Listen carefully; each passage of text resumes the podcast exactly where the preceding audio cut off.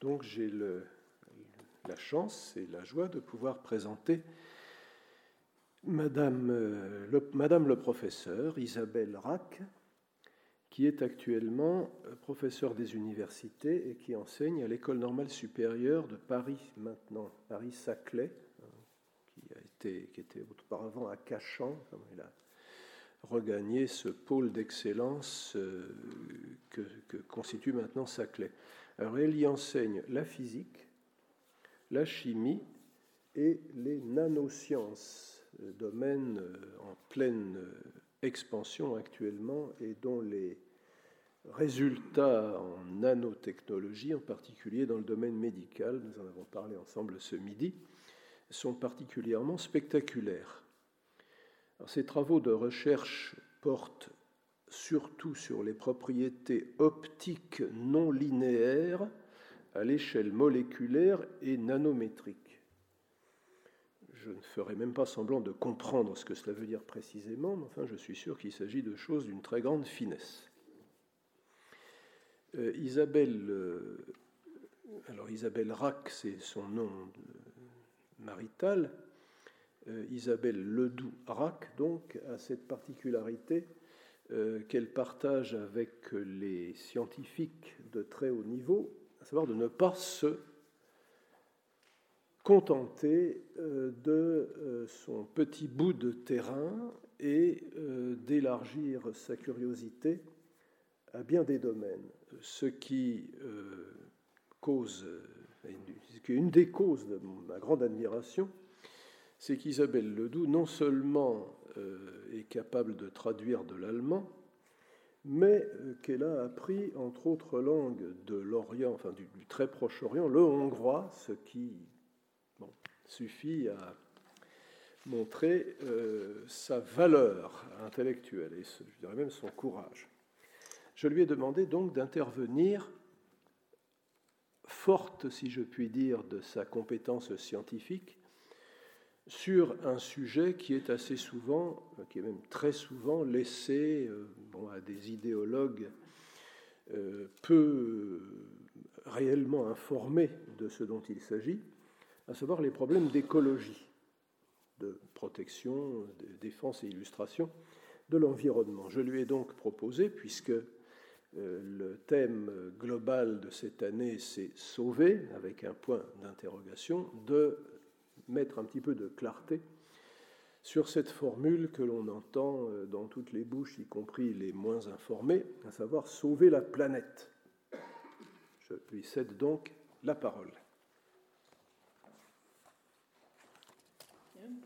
Merci, Monsieur le Président, de m'avoir invité à présenter cette communication à cette impressionnante assemblée. Je tiens à remercier l'Institut pour son accueil et pour la possibilité qu'il me donne de parler devant vous de la question Sauver la planète.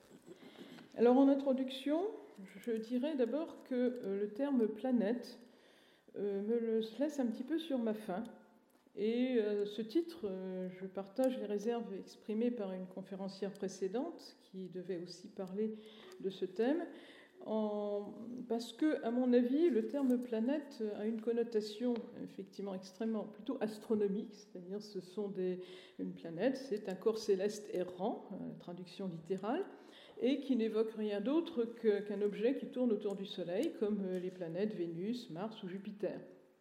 Donc ce terme risque de nous placer un petit peu en dehors de l'astre où euh, nous sommes assignés à résidence et semble nous faire oublier que cette planète représente bien davantage pour nous que ce que l'astronomie peut en dire. Parce que finalement, si nous pensons qu'il est nécessaire de la sauver, nous verrons ce, dont il s'agit, c'est avant tout parce que nous l'habitons, parce que c'est notre domicile, notre demeure, euh, je n'ai pas à vous que j'apprendrai que le terme écologie, qui désigne donc l'étude de l'environnement, est issu de la, du mot grec oikos, c'est-à-dire la maison, la demeure. Et c'est pourquoi je préférerais appeler plutôt cet exposé sauver ou préserver ou protéger la nature.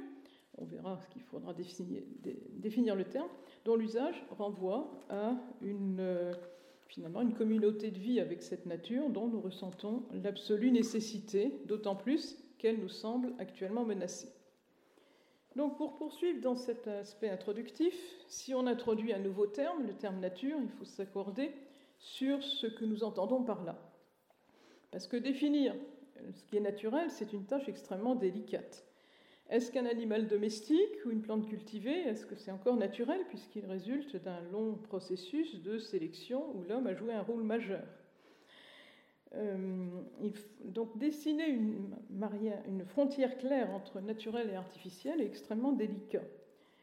Alors je proposerais de considérer comme entre guillemets naturel tout ce qui existe sans nécessité d'intervention extérieure et notamment humaine. Alors ça ne veut pas dire que, euh, que ces objets ou ces êtres vivants supposés naturels ne subissent pas l'influence de l'homme. Un naturaliste que j'ai rencontré récemment m'a bien rappelé que même dans les lieux les plus reculés de la planète, au sommet de l'Everest, euh, tout est influencé désormais par l'homme, ne serait-ce que par euh, la présence de substances chimiques de synthèse qui sont allées se répandre sur l'ensemble du globe. Donc ce n'est pas parce que ces objets sont influencés par l'homme qu'ils ne sont pas naturels, parce que donc il s'agit de tout ce qui peut exister sans l'intervention humaine pour, euh, pour leur permettre euh, d'exister ici. Donc il s'agit d'une conception, je dirais, euh, effectivement largement proche de plutôt physique que philosophique. Une remarque également qui m'a été inspirée par des écrits de Rémi Brague, c'est que la notion de nature telle que nous l'entendons a été introduite par les Grecs, notamment dans un contexte médical, afin de de, s'affranchir de la question de l'origine des maladies euh, relevant de causes magiques, de causes relevant de la superstition. Donc, euh, en fait, quand on définit la nature, on, essaye de lui faire prendre, une distance, non seulement par rapport à l'action humaine, mais aussi par rapport au divin. Donc, on pourrait dire, pour faire très bref et très schématique, que la nature serait donc ce qui n'est ni divin ni humain. Pour continuer dans cette introduction, on pourrait déjà aussi s'interroger est-ce que la question sauver la nature a-t-elle toujours été pertinente?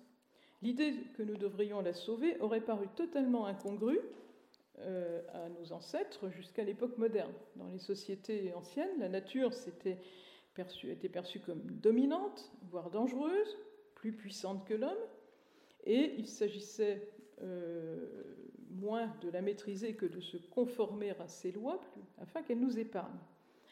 Et notamment dans un monde où l'activité agricole était restée dominante, il s'agissait non pas de sauver la nature, mais pour reprendre aussi un terme d'une conférence précédente, il s'agissait de se sauver, de se protéger au moins, voire de chercher à l'apaiser par des méthodes ou même des rites. Donc du fait de cette domination, la question de la surexploitation des ressources naturelles ne semblait pas se poser. Les ressources semblaient inépuisables et euh, l'homme ne s'est pas privé de les exploiter sans limite.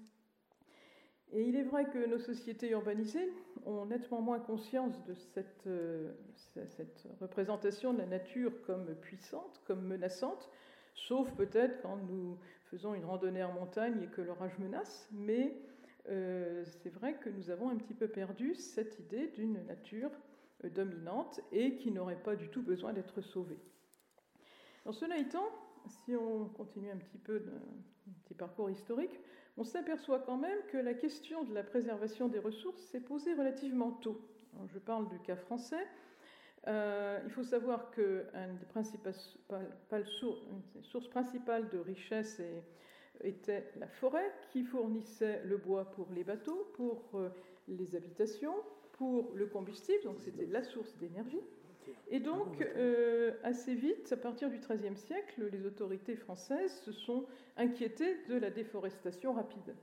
Il y a eu des ordonnances euh, royales et la mise en place d'un ancêtre de l'administration des eaux et forêts au XIVe siècle, ce qui n'a absolument pas empêché la déforestation de se poursuivre, ce que déplore d'ailleurs Ronsard dans son poème dont je parlerai plus tard, Contre les bûcherons de la forêt de Gâtine. Donc la part du territoire français boisé est descendue à 16% jusqu'au début du XIXe siècle, Et ce n'est que par une politique volontariste entre la fin du 19e et tout le 20e siècle qu'on est remonté à 27% du territoire.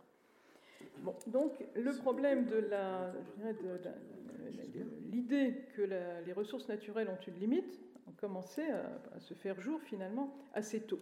Mais ce n'est que à partir du développement industriel de la deuxième moitié du 19e siècle qu'on a pris conscience des, dangers que font courir à l'échelle mondiale la surexploitation. Alors maintenant, nous avons de nombreux thèmes qui permettent d'évoquer tout cela la surexploitation des forêts tropicales, la pollution, la, bétonisation des terres, la destruction de la biodiversité, le trou de la couche d'ozone et le réchauffement climatique. Et puis d'autre part, là c'est un peu moins lié à l'écologie, nous avons aussi, depuis, euh, depuis plus, plus de 60-70 ans, la possibilité de détruire euh, une grande partie de, la planète par la guerre nucléaire qui s'est rappelée à notre bon souvenir. Donc, en moins d'un siècle, l'humanité a dû changer de point de vue sur la nature. Et euh, elle est passée d'une entité puissante et indestructible à une entité fragile. Et l'action de l'homme apparaît de plus en plus irréversible, notamment par la disparition des espèces, euh, d'un grand nombre d'espèces, la génération de polluants qui sont très longs à éliminer, pas uniquement les, polluants nucléaires, mais certains polluants chimiques. Et puis cette apparition, cette augmentation des températures, euh, dont l'origine humaine est euh, supposée, presque certaine, et qui pourrait nous donner des sujets d'inquiétude, notamment si euh, l'effet de serre dû au gaz carbonique venait à s'emballer, puisqu'on risquerait, théoriquement, d'atteindre les températures qui existent sur la planète Vénus, à cause, pour ces raisons, qui sont plus de 400 degrés.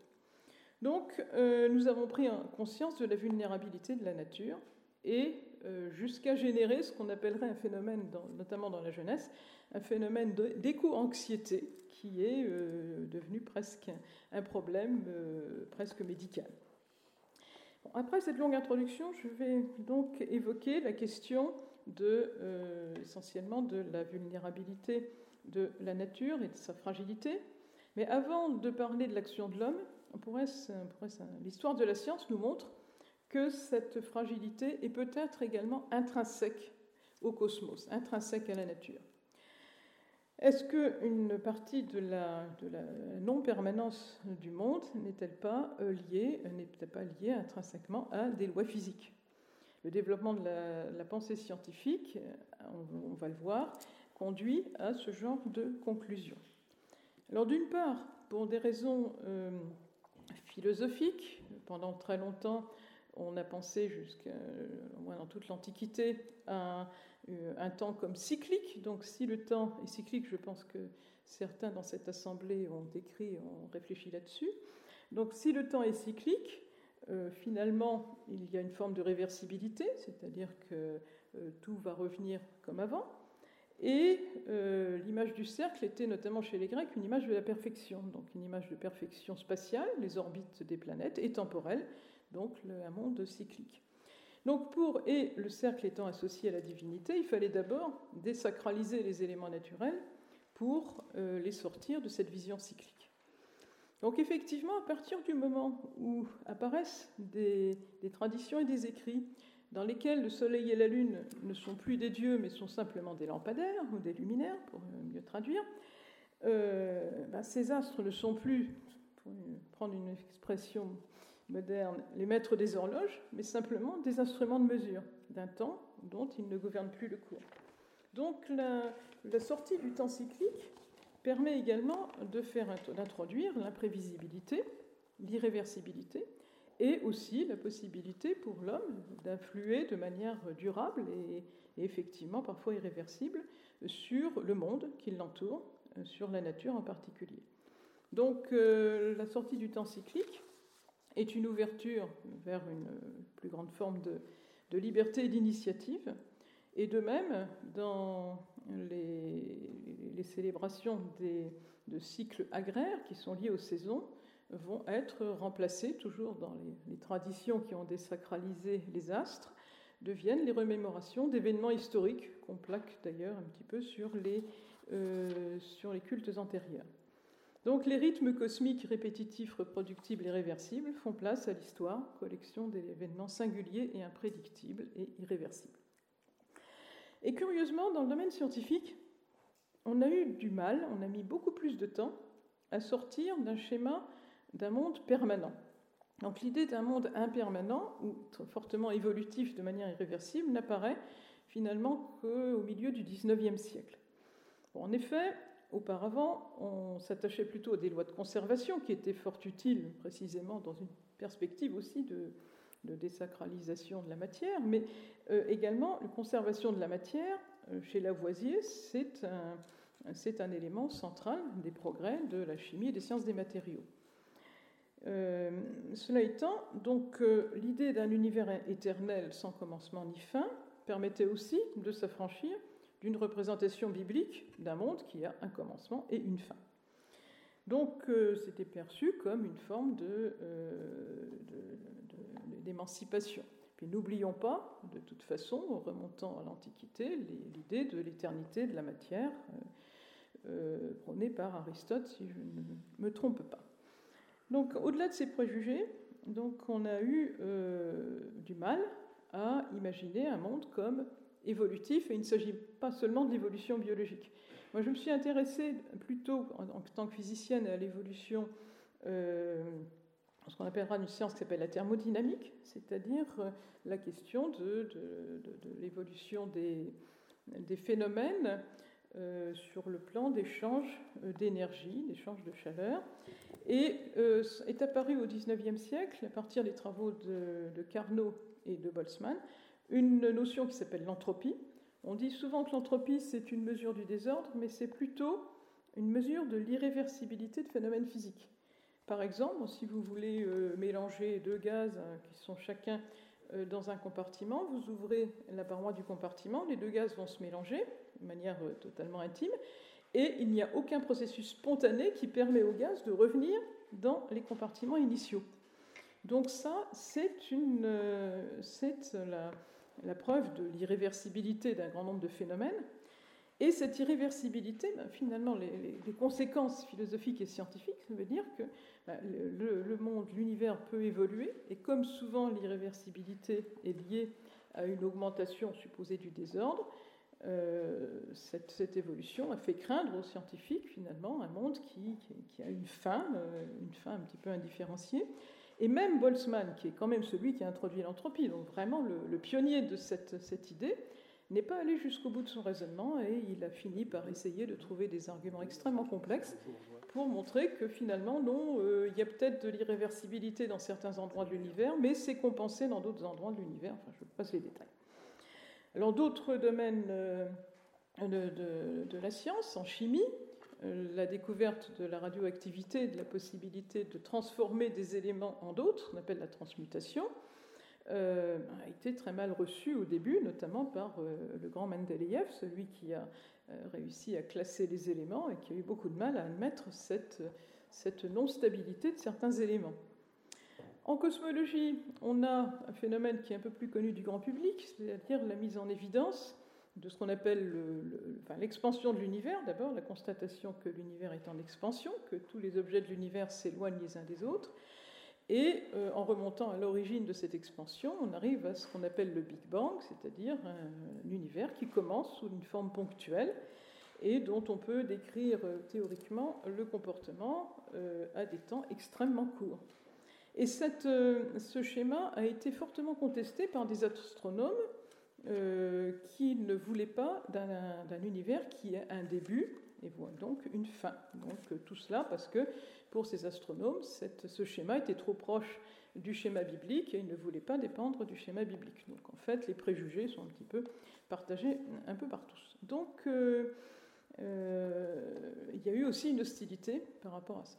Et puis un dernier point qui est un petit peu différent des, trois autres, mais qui montre aussi une forme de vulnérabilité de la nature, mais qui, qui est aussi intrinsèque aux lois physiques, c'est ce qu'on appelle, appelle en mécanique quantique le principe d'incertitude. C'est-à-dire que pour des objets de très très petite dimension, les objets nanométriques dont parlait Rémi Brague, euh, en fait, pour mesurer leur vitesse ou leur position, il faut leur envoyer euh, des particules, des photons, enfin de la lumière.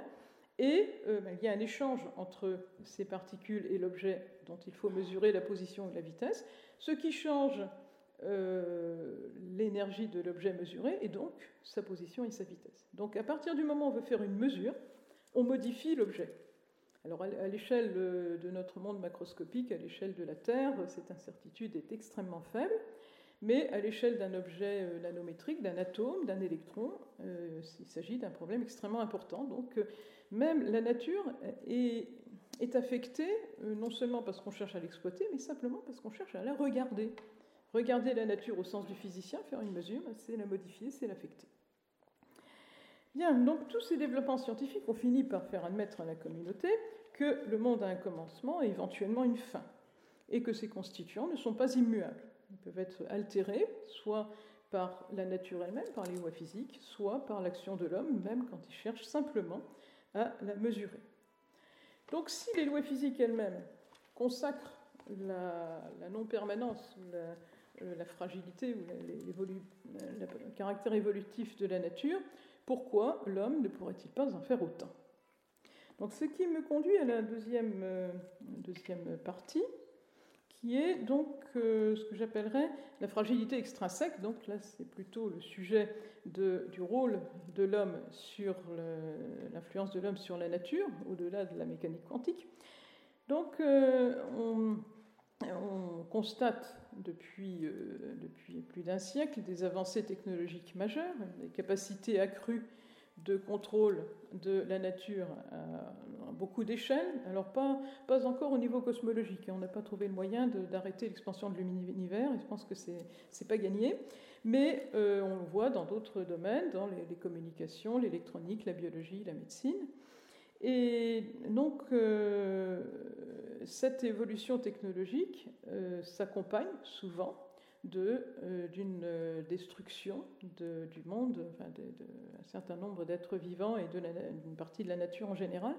Et on pourrait pointer le paradoxe, c'est-à-dire c'est à partir du moment où on, constate et on admet la fragilité intrinsèque de la nature, la fragilité qui est intrinsèque aux lois physiques, que on se met à l'exploiter de manière dans des proportions inégalées jusqu'à maintenant.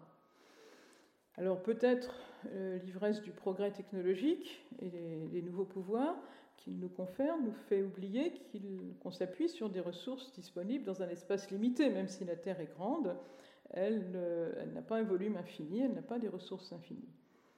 Alors la question qu'on discutera un peu plus en détail plus loin, c'est finalement quelles seraient les, solutions possibles. On verrait un petit peu de deux extrêmes il y a la, thèse comme quoi les, seuls des progrès technologiques supplémentaires permettraient de sauver la nature de son arraisonnement actuel.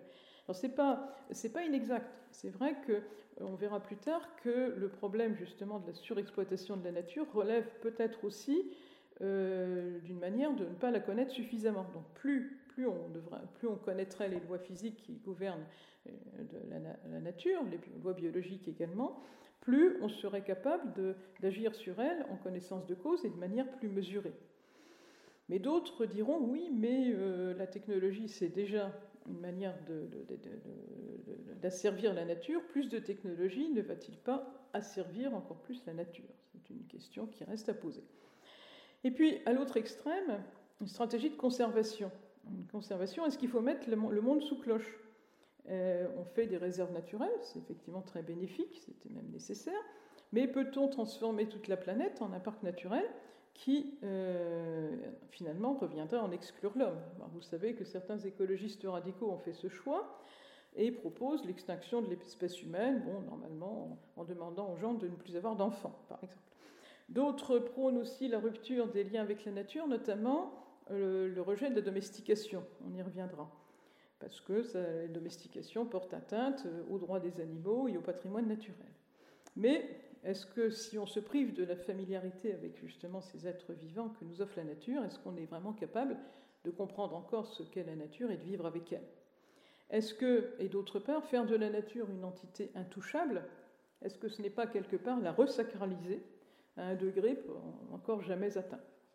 Euh, on, a désacralisé la nature parce qu'on n'est pas en train de la resacraliser de nouveau. Pour aller plus loin, Alors il faudrait un petit peu se plonger dans la cause de ces dégâts et peut-être, sans vouloir plaider pour ma chapelle, peut-être un petit peu exonérer le progrès scientifique et technologique, mais pour réfléchir sur une vision du monde qui est peut-être à l'origine des problèmes actuels. Alors, on a vu effectivement que on a développé de manière spectaculaire nos connaissances du monde physique et que ces connaissances nous permettent apparemment de modeler la nature selon nos envies, d'autant plus que les lois physiques semblent nous le permettre. Euh, euh, ces connaissances, on sait qu'elles sont incomplètes. Alors on sait par exemple euh, les, expériences d'élimination d'espèces nuisibles pour euh, améliorer l'agriculture ont eu des conséquences catastrophiques parce que en éliminant un nuisible, on favorise une autre espèce qui va également détruire les récoltes. Je crois qu'il y a eu des expériences en Chine un peu malheureuses là-dessus. Donc si on essaye de dominer la nature sans suffisamment la comprendre, bon, on risque de, la réduire à ce qu'elle n'est pas, nos, petites représentations, euh, notre connaissance tout à fait incomplète de ce monde. Et d'autre part, on a pu accuser euh, ben, les religions monothéistes, le christianisme en particulier, d'avoir aggravé cette tendance, puisque l'injonction biblique remplissez la terre et soumettez-la peut avoir été mal comprise. En tout cas, euh, il est intéressant de noter que le désenchantement du monde dont je parlais, dont je vais parler un peu plus, euh, peut être aussi euh, un symptôme de cette, finalement, de, cette exploitation de la nature sans, sans considération pour elle. Alors je cite, Rémi m'excusera pour la traduction qui semble pas tout à fait euh, adapté. Mais, donc c'est un site Max Weber, donc euh, version française La profession et la vocation du savant. Il écrit L'intellectualisation et la rationalisation croissante ne signifient pas une connaissance générale toujours plus grande des conditions de vie dans lesquelles nous nous trouvons. Elle signifie quelque chose d'autre, le fait de savoir ou de croire que si on le veut, on peut à tout moment l'apprendre. Qu'il n'y a donc en principe aucune puissance imprévisible et mystérieuse qui entre en jeu, et que l'on peut en revanche maîtriser toute chose par le calcul. Cela signifie le désenchantement du monde. Alors ça, c'est le point de vue de Max Weber. Vous avez une vision plus poétique, donc j'ai fait allusion au poème de Ronsard contre les bûcherons de la forêt de Gatti. Je vais vous en citer cette fois-ci quelques vers, le début. Écoute, bûcheron, arrête un peu le bras. Ce ne sont pas des bois que tu jettes à bas. Ne vois-tu pas le sang, lequel dégoûte à force des nymphes qui vivaient dessous la dure écorce. Alors évidemment, c'est une vision poétique. On sait que ce désenchantement, on l'a vu, on l'a vu précédemment, a été libérateur, nous a libéré des superstitions, des peurs.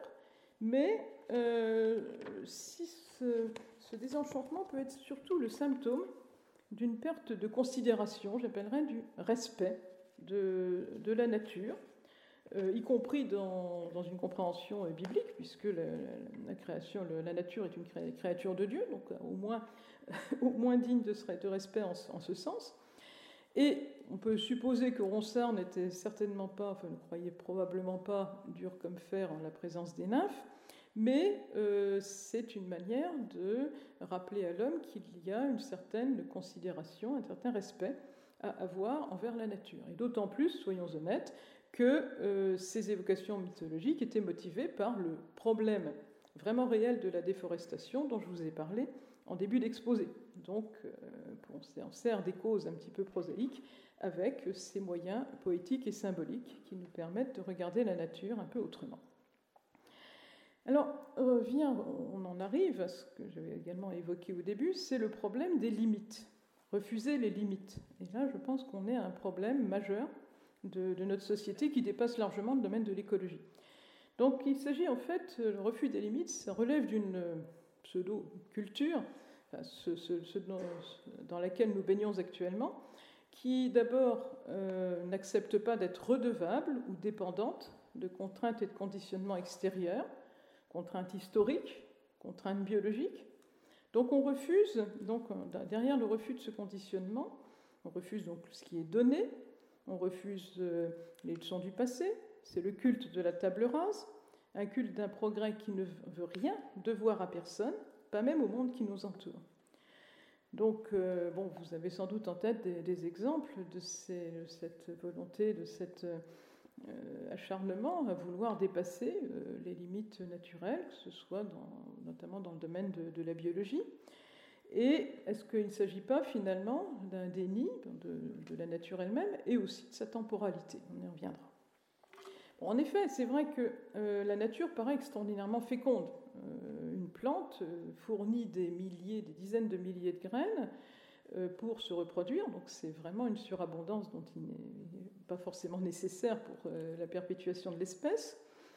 Et cette surabondance a été effectivement très, très, frappé tous les découvreurs de, nouveaux territoires.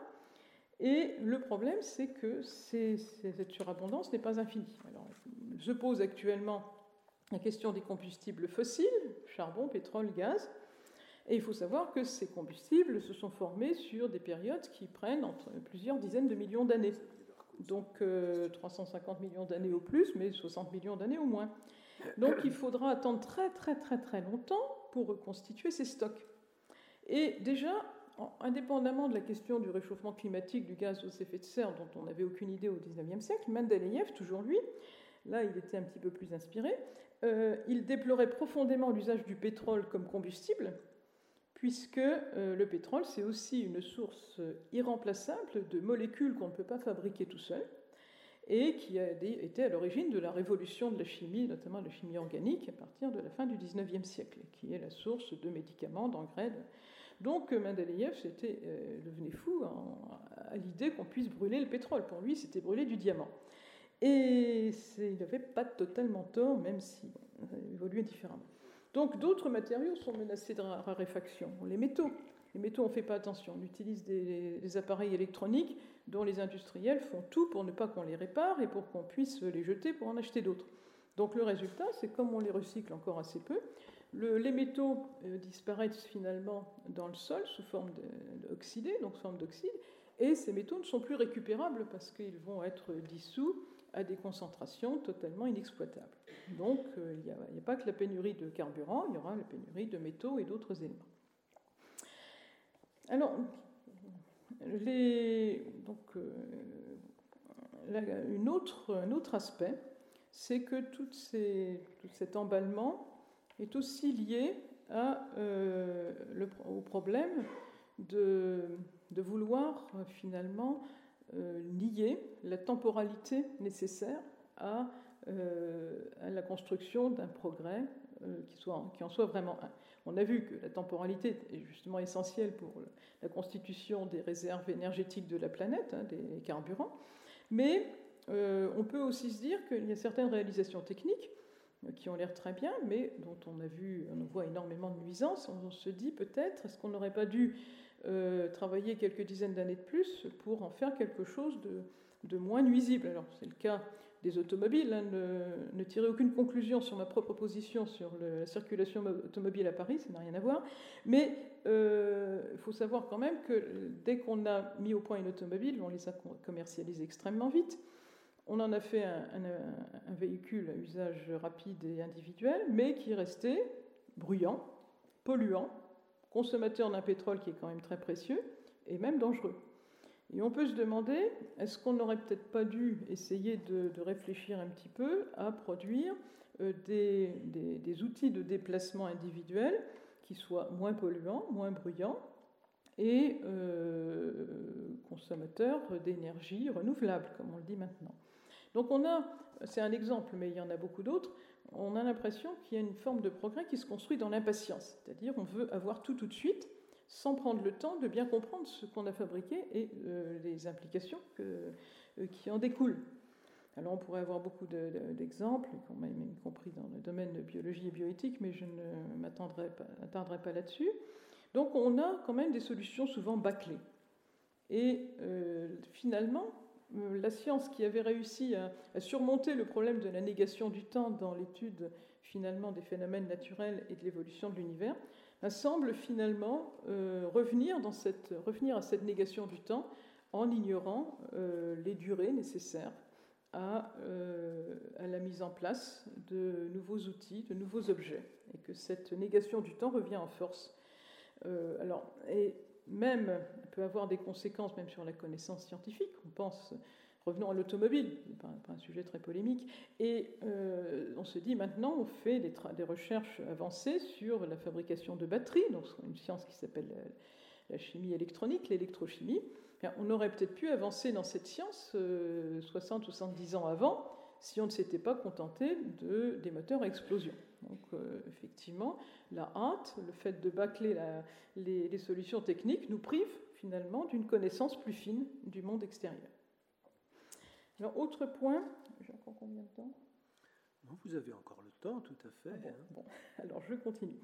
Alors un autre point que je voudrais euh, signaler aussi, c'est que euh, cette, cet emballement, cette, cette surexploitation, euh, se traduit aussi par la production euh, incontrôlée de déchets. Donc, euh, c'est-à-dire que tout ce qui, est, ce qui est fabriqué, les objets fabriqués maintenant, ont une durée de vie extrêmement limitée et on a cette avalanche de biens très improprement nommés de biens de consommation, parce qu'en fait, ils ne sont pas consommés.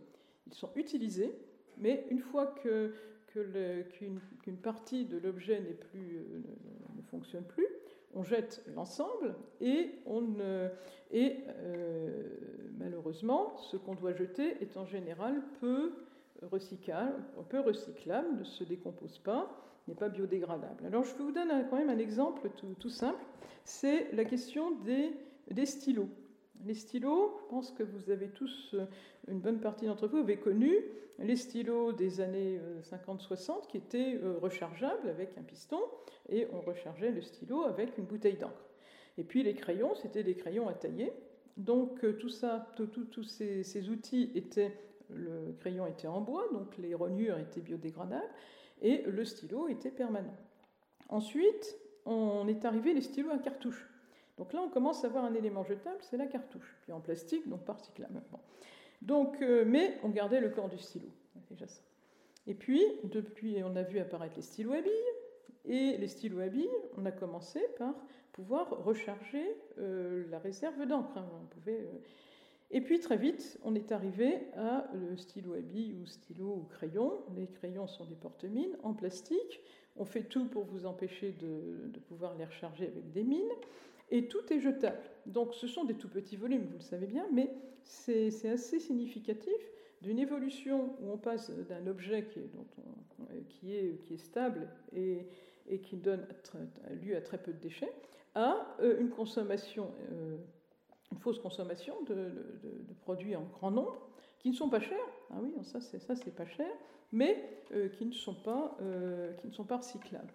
Et en fait, derrière, ce qui se cache, c'est que finalement, dans le système productif actuel, on s'intéresse moins à la fonction de l'objet. Le stylo, c'est pour écrire, donc on aurait intérêt quand même à ce stylo, ce qui, dure, à, à simplement euh, produire pour alimenter euh, la machine économique, pour alimenter la croissance. Bon, c'est tous, euh, des notions, je pense, extrêmement légitimes pour ceux qui ont, qui, qui, ont, qui ont exercé dans le domaine économique, bien entendu, mais on peut quand même se poser la question de le problème de la durabilité des objets qui fait que les objets eux-mêmes ne sont plus considérés comme tels, ne sont plus vraiment considérés dans leur, dans leur usage propre.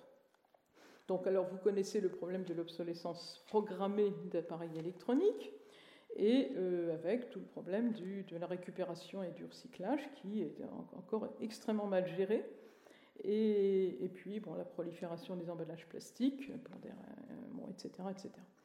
Donc, le problème aussi, c'est que ces déchets deviennent incontrôlables. Euh, vous avez un continent de plastique au milieu des océans. Vous avez, moi, j'ai été en Tunisie le désert tunisien autour de la ville de Gafsa est rempli de sacs en plastique sur des kilomètres et des kilomètres. Donc il y a quand même euh, un, gros problème de ce point de vue-là. Alors, lié à ça, finalement, c'est peut-être le problème euh, du mépris finalement de l'objet en tant que de la fonction de l'objet en tant que tel. Ils sont, les objets sont interchangeables, standardisés, peu coûteux, certes, mais ils ont perdu finalement le, sens de leur utilisation. Donc, euh, et finalement, derrière ça, il y a le, mépris pour la, pour, euh, pour la matière elle-même, le matériau dont ils sont faits. Moi, parfois, ça me gêne de, jeter des, objets avec des matériaux comme des métaux. Euh, c'est précieux. Enfin, il y a une espèce de, négligence par rapport à cette, considération pour le monde matériel, quelque part. Cette uniformisation, encore plus inquiétant peut-être, c'est étendu au domaine des animaux et des plantes domestiques. Faut savoir que la domestication, qui commence il y, a, plus de 10 000 ans avec celle du chien, du loup devenu chien, s'accompagne toujours euh, euh, euh, d'une diversification des formes extérieures, des phénotypes, comme on appelle, des formes extérieures des animaux. Vous parlez du loup, le loup sauvage, il y a quelques petites variétés avec des modifications minimes, et les, races de chiens, comme vous le savez, va du, du, chihuahua qui fait 20 cm au, au, berger allemand qui, en fait 80. Donc vous avez euh, la, domestication avait été euh, une source de biodiversité, quelque part, euh, des espèces domestiques. Et la, production de masse, donc il faut bien, bien assurer évidemment, s'est orientée vers une uniformisation des, variétés. Donc on sait bien que, en tout cas pour tout ce qui est variétés comestibles, les, vaches, les les poules, etc., le nombre d'espèces utilisées euh, pour la production s'est là drastiquement réduit. Même chose pour les espèces végétales, avec des politiques de restriction de développement des, des, semences locales, puisque jusqu'à récemment, les, semences produites par les agriculteurs ne pouvaient pas être vendues à des particuliers. Donc on a quand même une emprise très forte d'un euh, système qui veut tout uniformiser pour en faciliter évidemment la production de masse. Donc, euh, production de masse que je ne condamne pas. Il faut bien quand même savoir qu'il faut nourrir tout le monde et qu'il faut quand même, euh, on ne peut pas euh, avoir une vision angélique du, problème, mais il faut quand même voir quelles sont les difficultés qui sont associées à cette politique de production de masse. Donc la question, c'est qu'on a l'impression qu'on est quand même un petit peu, un petit peu déboussolé, qu'on on, va vers, L'exploitation de la nature, c'est même pas une question de surexploitation, pas uniquement, c'est une question de regard qu'on porte sur elle. Donc, la troisième partie, la question que sauver la nature, peut-être avec un nouveau regard. Alors, ça paraîtra peut-être un petit peu irréaliste et idéaliste, mais on ne peut pas non plus proposer des solutions techniques toutes faites, ça, en une séance à l'Académie des sciences morales et politiques. Donc, euh, je vais essayer simplement de proposer euh, quelques pistes et tout simplement déjà de revoir notre regard sur la nature, et moi c'est mon regard de scientifique, donc c'est un témoignage personnel, euh, sur la nature comme une entité qui, pour une rencontre de l'altérité. On a beaucoup parlé de l'altérité euh, de l'autre homme, mais euh, on oublie parfois qu'une altérité encore plus radicale, c'est celle du monde non humain, notamment de la nature, qui est profondément différente de nous, et que euh, ben, le scientifique a à la fois un regard de distance, donc on regarde quelque chose, une entité qui est tout autre, mais qui, on verra qui suscite également notre intérêt. Donc l'approche scientifique du monde physique, il faut d'abord admettre que ce monde physique est une altérité radicale par rapport à l'homme. On découvre un univers dont avec une relation qui est d'abord un face-à-face. Donc la nature, on découvre, le scientifique découvre que la nature fonctionne selon ses propres lois et pas selon nos fantasmes nos, idées reçues.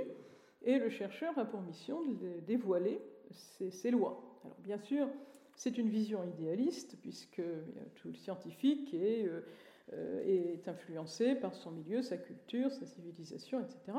Mais c'est quand même un effort auquel il est tenu. Je ne pas projeter sur la nature des schémas mentaux euh, préétablis. Donc la nature est extérieure à l'homme, et donc il faut, dans une première étape d'une démarche de sauver la nature, c'est une espèce de désappropriation. On ne peut pas, la nature n'est pas notre chose, euh, on ne peut pas la modeler sans retenue, sans chercher à mieux comprendre qui elle est, ce qu'elle est. Et euh, on sait bien qu'on a vu que la rupture de certains équilibres euh, résulte d'une certaine méconnaissance de la nature, mais mais euh, effectivement, il s'agit de, comprendre, de vivre cette relation en termes d'une altérité. Alors, un point particulier là-dessus, c'est notamment la prise en compte de la temporalité. J'en ai déjà parlé. On a vu que les solutions techniques bâclées, évidemment, sont dommageables. Et euh, je voudrais donner un autre exemple, c'est la question de l'information génétique des êtres vivants qu'on appelle euh, de manière populaire la manipulation génétique. Alors on sait que l'amélioration des espèces n'a pas attendu euh, l'ADN pour se, pour se mettre en place. C'est une démarche préhistorique, mais qui fonctionne sans modifier, jusqu'à maintenant, qui fonctionnait sans modifier le contenu génétique de l'espèce. C'était des croisements qui permettaient une évolution progressive et qui, qui, était, par, par, la force des choses, qui, qui respectait qui respectait justement le rythme de l'évolution naturelle. Alors maintenant, comme vous le savez, on peut modifier l'ADN avec de fameux ciseaux moléculaires, donc euh, la chimiste Emmanuel Charpentier qui a obtenu le prix Nobel pour ça, et euh, dont on peut modifier en une génération quelque part des caractéristiques importantes d'animaux supérieurs. Par exemple, euh, on a fait des expériences pour produire des vaches sans cornes, c'est plus simple, comme ça, elles ne se blessent pas mutuellement, elles ne blessent pas le, le gardien de vache, mais la question, et ça c'est un biologiste qui me l'avait posé, enfin qui me l'avait mentionné il y a déjà 20 ans, euh, est-ce qu'on peut accélérer à ce point l'évolution des espèces? Euh, Les processus d'évolution sont extrêmement complexes et la biologie est une science d'une complexité difficile à imaginer même pour un physicien. Et, euh, et on s'aperçoit d'ailleurs que les premières tentatives de clonage n'ont pas été extrêmement efficaces, elles ne le sont pas encore, même si on a résolu certains problèmes. Euh, et, puis, on peut craindre que ces techniques de modification génétique ne, soient, ne, permettent pas une diversification aussi large que ce que se, permet l'évolution naturelle de, de l'information biologique par reproduction sexuée. Et on risque finalement de projeter notre idée de ce que doit être l'être vivant, ce que doit être l'homme, en coupant quelques morceaux d'ADN et les remplaçant par d'autres, ce qui est d'une pauvreté absolue par rapport à ce qu'on sait, ce que la nature, dont la nature est capable. Donc, une espèce, il faut quand même garder l'idée qu'il y a une altérité respectée. Alors, quand on a dit cela, il ne s'agit pas non plus de se couper totalement de euh, la nature, et la nature est aussi un hôte et un partenaire. Donc, euh, on sait que nous interagissons avec elle, ne serait-ce que pour exister, pour nous nourrir, pour, euh, pour nous loger, et, ou simplement pour la comprendre ou l'admirer. Donc nous partageons avec euh, les autres mammifères euh, des, propriétés communes, physiologiques, biologiques. nous ne sommes pas construits tout seuls, et nous devons aussi quelque part notre existence à tout ce processus d'évolution naturelle. Nous sommes soumis aux mêmes lois physiques et biologiques. Nous sommes liés à la nature par nécessité vitale, on l'a vu, boisson, nourriture, habitat. Nous sommes liés à la nature par la domestication. Euh, certains euh, défenseurs de la cause animale voudraient la supprimer, mais on ne se rend pas compte que la domestication, c'est, certains ont parlé d'un pacte de domestication, je crois que c'est Coran Lorenz, euh, qui, qui, finalement joue un rôle dans l'évolution non seulement de l'espèce domestiquée, mais aussi du domestiqueur, c'est-à-dire que l'homme a pu aussi évoluer euh, qui aurait sans doute évolué différemment s'il n'avait pas pu domestiquer chiens, chats, euh, vaches et autres, et autres animaux. On n'aurait pas du tout développé les mêmes facultés. Donc, et ce pacte est quelque part bénéfique aux deux parties, au moins pour les animaux de compagnie, qui n'ont plus à chercher leur nourriture, qui n'ont plus à se battre contre leur prédateurs et qui donc voient leur confort et leur durée de vie largement augmenter. Donc, euh, et cette interaction avec, le monde animal est très importante euh, à la fois pour l'animal et pour nous. Bon, d'autre part, bon, ça on l'a vu, le spectacle de la nature aiguise en l'homme son besoin de connaissance et de compréhension. Le développement de la pensée scientifique sera difficile à imaginer sans interaction avec le monde extérieur, le monde de la nature sous le mode de l'observation, de l'expérience, la modélisation. C'est ce que le, métier du scientifique. Donc opposer les sciences et les techniques au respect de la nature n'a absolument aucun sens, parce que ça veut dire qu'on se priverait de l'objet même de, notre recherche. Et puis, ben, il y a aussi tout ce qui est l'émotion euh, esthétique, l'admiration, l'admiration devant la générosité, la surabondance de la nature. Elle nous inspire admiration, émerveillement, émotion, et on ne peut pas, euh, donc, euh, finalement, si, on se privait de cette interaction avec, euh, avec le monde, nous perdrions une grande part de nous-mêmes, quelque part. Donc, dernier point, bientôt fini. Donc, je, je terminerai par l'idée qu'il faudrait euh, finalement habiter la Terre. Qu'est-ce que voudrait dire habiter la Terre? On a parlé d'écologie, oikos, c'est la maison. Donc euh, l'écologie n'est-elle pas simplement la science qui va la, manière d'habiter la Terre? Et bon, alors s'il s'agit de, si effectivement la planète est notre maison, nous savons que nous n'avons pas intérêt à la dégrader, et nous avons à nous, garder de deux extrêmes, donc ou bien euh, la, préservation euh, radicale, une séparation radicale avec la nature, qui finalement signerait la fin de l'espèce humaine. Et d'ailleurs, bon, il y a effectivement ce mouvement pour l'extinction volontaire de l'humanité, et euh, qui voudrait faire disparaître l'espèce humaine en une ou deux générations. Puis d'autre part, comment limiter ou connaître, avoir meilleure conscience des limites et des lois propres de la nature pour éviter l'extinction des espèces, l'extinction du vivant, l'épuisement des ressources et qui conduirait à notre extinction à nous aussi. Donc les deux extrêmes conduisent finalement à la disparition de l'homme. Donc comment habiter notre Terre? Je ne vais pas, résoudre le problème maintenant, surtout je crois que le temps est écoulé. Comment réconcilier écologie et production de richesse Parce qu'il ne s'agit pas non plus de revenir à l'âge des cavernes. Euh, peut-être euh, sens, revenir à sens du mot économie, qui évoque aussi la maison, oikos, le même terme, c'est aussi, comme dans, la vie courante, c'est prévoir un usage euh, raisonnable, modéré des ressources, préserver, protéger, sans avarice, hein, sans, vouloir garder ces ressources sous cloche, mais avoir une vision plus, modérée, enfin plus retrouver finalement euh, la, manière euh, de, faire usage des, richesses de la nature de manière à euh, entrer finalement dans ces lois et les permettre de se renouveler. Il faut quand même reconnaître que la nature nous est donnée et elle se, trouvait, bien avant nous, elle pourrait exister après nous, et notre rapport au monde ne pourrait pas se penser en termes de possession et d'exploitation sur limite, comme on l'a vu, mais pas non plus en le transformant en idole à laquelle il faudrait sacrifier l'humanité, et donc essayer de trouver une, euh, une voie entre ces deux extrêmes. J'ai vu donc l'idée, l'idée d'un jardin, peut-être euh, comprendre, un peu s'avérer éclairante. La, nature n'est pas sauvage, elle n'est pas livrée à elle-même, elle ne reste pas en friche, elle est cultivée au sens, dans tous les sens du terme, on pourrait même admettre euh, jardin pas forcément bio. Hein, les, engrais, c'est utile, les engrais, c'est nécessaire. Euh, mais elle peut aussi donner le meilleur de ses fruits, mais à condition qu'on respecte ses lois, sa temporalité et ses limites. Il faut quand même ne pas oublier que, quelle qu'en soit l'origine, le cosmos est quelque chose qui nous est donné. C'est à nous de mettre en œuvre un jeu de relations qui implique, par rapport à lui, par rapport à la nature, un respect, considération admiration et peut-être aussi une forme d'amour. Merci de votre attention.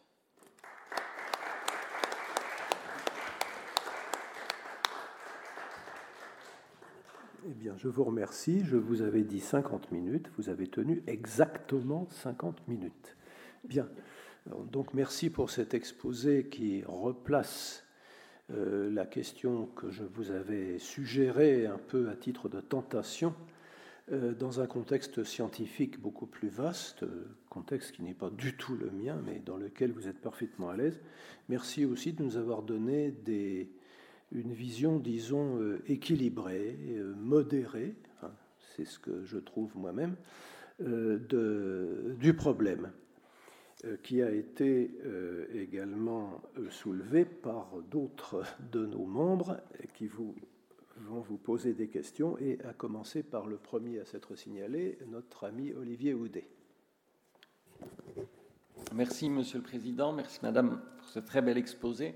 Deux points. Le premier m'est venu au tout début de votre exposé, quand vous avez, pour les raisons précisées, remplacé euh, planète par nature. Vous connaissez sans doute le titre de la chaire de Philippe Descola, euh, anthropologue, élève de Lévi-Strauss au Collège de France. On attendait l'intitulé de sa chaire il y a quelques années. Lorsqu'il l'a formulé, il l'a appelé Anthropologie de la nature, avec cette idée que peut-être le naturalisme, qui est logiquement la position que vous avez prise et que j'aurais pris aussi comme scientifique, euh, correspond qu'au naturalisme en quelque sorte, le rationalisme scientifique, et que dans le monde, il y aurait aussi l'animisme, le totémisme, l'analogisme, et que nous sommes très prisonniers de notre vision occidentalisée euh, des sciences naturelles. Donc, que pensez-vous de votre position par rapport à cette idée d'anthropologie de la nature, qui est vraie dans beaucoup d'autres euh, sociétés. Alors votre poésie de Ronsard l'illustrait, parce que précisément, c'était de l'animisme par rapport aux, bûches ou aux, arbres qui étaient vivants. Donc c'est intéressant euh, qu'il y avait quand même ces, visions. Donc anthropologie de la nature, qu'en pensez-vous? Et deuxième point, euh, m'est venu le titre du livre de, du de euh, vulgarisation scientifique, mais euh, qui s'appelle Là où croit le péril, croit aussi ce qui sauve. Il parlait de la planète, et là où croit le péril, disait-il, on peut tout à fait être d'accord avec lui, c'est dans le cerveau humain, et que c'est là qu'il y a une prise de conscience, notamment par la jeunesse, des difficultés environnementales. Et c'est finalement le cerveau qui, pour les raisons que vous avez évoquées, euh, n'a pas bien calculé l'exploitation des ressources alors qu'il aurait pu le faire qui crée aussi l'espérance, puisque c'est précisément par la prise de conscience, par la connaissance en neurosciences des mécanismes du cerveau qu'on pourrait avoir une autre projection sur ce que devrait être la nature ou le monde. Et un journaliste écrit un livre dans la suite de celui de Reeves très intéressant qu'il appelait le bug humain, euh, Sébastien Boller en disant que le problème climatique est avant tout un bug humain et un bug de notre cerveau parce que nous avons des circuits très courts de récompense qui amènent une satisfaction immédiate et que nous ne déclenchons pas d'autres circuits neuronaux plus lents, sans récompense immédiate, mais qui introduisent précisément euh, la prise de conscience. Voilà les deux points. merci beaucoup. pour l'anthropologie de la nature, moi je ne connais pas forcément très très bien le sujet. Moi ce que je dirais, je répondrais un petit peu dans euh, par rapport à ce que j'ai dit sur la, question de la euh, forme de, symbiose, enfin de la. Euh, j'ai d'abord parlé de la nature comme altérité, et ensuite j'ai parlé de la nature comme, comme lieu de vie, lieu d'habitat, et, effectivement une, une, entité avec laquelle nous devons vivre. Et effectivement, de ce point de vue-là, il peut y avoir plusieurs, plusieurs approches. Donc, alors, je ne sais pas s'il faut vraiment idéaliser toutes les, toutes les solutions de relation de l'homme avec la nature, parce qu'il faut savoir aussi que certains modes de vie, euh, chasseurs-cueilleurs, c'est effectivement certainement le plus respectueux de l'environnement, mais on, sait que ça ne permet pas forcément euh, une espérance de vie très longue, c'est aussi, euh, aussi difficile pour, pour l'existence de l'être humain. Bon, peut-être effectivement que cette approche nous permet de, de, limiter un petit peu des jugements de valeur entre civilisations, certainement, et qu'il y a des choses à, creuser dans d'autres domaines que le domaine occidental. Mais bon, actuellement, c'est vrai que le problème de, la sauvegarde de la planète et de la nature est quand même posé essentiellement par la civilisation industrielle, et que euh, c'est aussi, par rapport à ce schéma qu'il faut se positionner. mais, mais, ça veut dire aussi mieux comprendre euh, finalement en quoi nous pouvons nous devons interagir avec la nature, entrer en, symbiose avec elle, en, communion? Et ce qui amène à votre, finalement, quelque part avec votre deuxième question, c'est-à-dire ce, qui, le danger est aussi, enfin, plus, plus croît le danger, plus, plus croît les possibilités de, salut, enfin, de, de solution. Effectivement, une meilleure, euh, une meilleure symbiose, une meilleure euh, communication avec la nature on peut, l'espérer, permettre à, l'homme de, euh, mieux, la comprendre, effectivement, par, par, la connaissance qu'il en a, et avoir une connaissance plus fine, plus, euh, multifonctionnelle, multidisciplinaire d'ailleurs souvent. Le problème de la, du cloisonnement des disciplines est un problème dramatique en science, on le sait. Et puis, euh, donc, vous aviez fait une remarque à la fin, je voulais répondre. C'était euh, sur le. Voilà, oui. Au-delà de l'affirmation, c'est profond. Euh, ce que disait Reeves, là où croit le péril, croit aussi ce qui sauve, c'est-à-dire c'est par la prise de conscience, par le, le, euh, le, le, monde et la nature est d'abord modélisé, projeté dans le cerveau. Oui, en tout cas pour beaucoup. Donc c'est peut-être là qu'il y a une part d'espoir et, d'éducation. Non, c'est certain. Alors maintenant, euh, après, euh, les solutions réelles, oui, alors il parlait aussi de, de l'évolution du climat. Bon, c'est un, un, vaste sujet qui n'est pas forcément totalement réglé, mais de toute façon, c'est vrai que si on prend des mesures pour limiter la consommation des, des, des énergies fossiles, même, euh, même si le problème d'évolution du climat n'y est, pas lié, c'est nécessaire de toute façon. Donc euh, la question ne se posera pas dans ces termes-là. Mais effectivement, euh, c'est une meilleure compréhension de la nature par différentes modalités qui ne sont peut-être pas effectivement uniquement les modalités des, technosciences, pour parler un certain jargon, mais aussi une symbiose, une vie avec la nature. On sait bien qu'effectivement que les gens qui sont très proches de la nature, dans d'autres civilisations, mais aussi parfois les nôtres, ont une connaissance du monde extérieur qui, qui, dépasse, je dirais, ce qui est purement mesurable et et, contrôlable. Je ne sais pas si j'ai répondu à votre question. Merci. Très bien. Jean-Robert Pitt. Merci beaucoup. Merci, euh, chère madame, de votre exposé euh, plutôt nuancé par rapport à ce qu'on entend d'habitude dans les médias. Euh, donc, vous avez préféré parler de sauver la nature plutôt que la planète, mais en fait, est-ce que le mot nature se prête vraiment euh, au sujet que vous avez abordé, aux propos que vous avez tenus? J'appartiens peut-être, vous le savez, à la géographie et euh, nous sommes de plus en plus réticents à l'idée d'utiliser le mot nature que nous préférons laisser à nos amis philosophes dont c'est le métier finalement de parler de la nature avec un grand N. mais je pense que le mot environnement que nous utilisons plus souvent est bien meilleur parce qu'en fait, la nature, vous, avez dit à un moment, euh, la nature, c'est ce qui n'est ni divin ni humain, mais à la surface de la Terre, qu'est-ce qui n'est pas humain, comme vous l'avez dit, même au sommet euh, de l'Himalaya et dans, la, euh, dans, les glaces du pôle, on retrouve des traces de l'activité humaine qui remontent à plusieurs dizaines de milliers d'années. Donc il n'y a plus de nature vierge, évidemment. donc en fait, l'environnement, c'est l'espace de l'humanité habité et transformé par elle pour son bien et parfois pour son mal, parce que l'homme est capable du meilleur comme du pire. Donc ça, je vous laisserai peut-être commenter ce, propos. Alors, vous avez dit, on crée des réserves naturelles, et c'est très bien. Est-ce que c'est très bien de créer des réserves naturelles, c'est-à-dire des espaces dont l'homme est exclu? C'est ce qui a été inventé par les Américains qui ont chassé non seulement les bisons, mais aussi les populations amérindiennes de très très vastes espaces de l'Ouest américain en les massacrant pour avoir une nature complètement inventée, qui est une nature totalement artificielle et rêvée. Je pense que le concept français de parc naturel régional qui est un moyen d'avoir un espace dans lequel il y a de la végétation, de la faune sauvage, etc., mais aussi des activités humaines, du tourisme, de l'industrie, des habitants, me paraît bien plus sage. Mais là, on est sur un vrai conflit de civilisation. N'oubliez pas aussi qu'en Afrique du Sud, on a euh, massacré des populations très importantes pour le mettre des éléphants, et ça date du 19e siècle. Le parc Kruger, euh, Kruger était un grand pasteur très réputé, a, couvert de, sa, de, son autorité ce genre de, pratique qui n'est pas très raisonnable, me semble-t-il. Et puis, troisième point, euh, vous avez parlé de la déforestation un moment rapidement et vous, avez, euh, vous l'avez associé, couplé au mot problème. Est-ce que la déforestation est un problème en soi? Euh, La France est un pays, l'un des pays les plus forestiers d'Europe.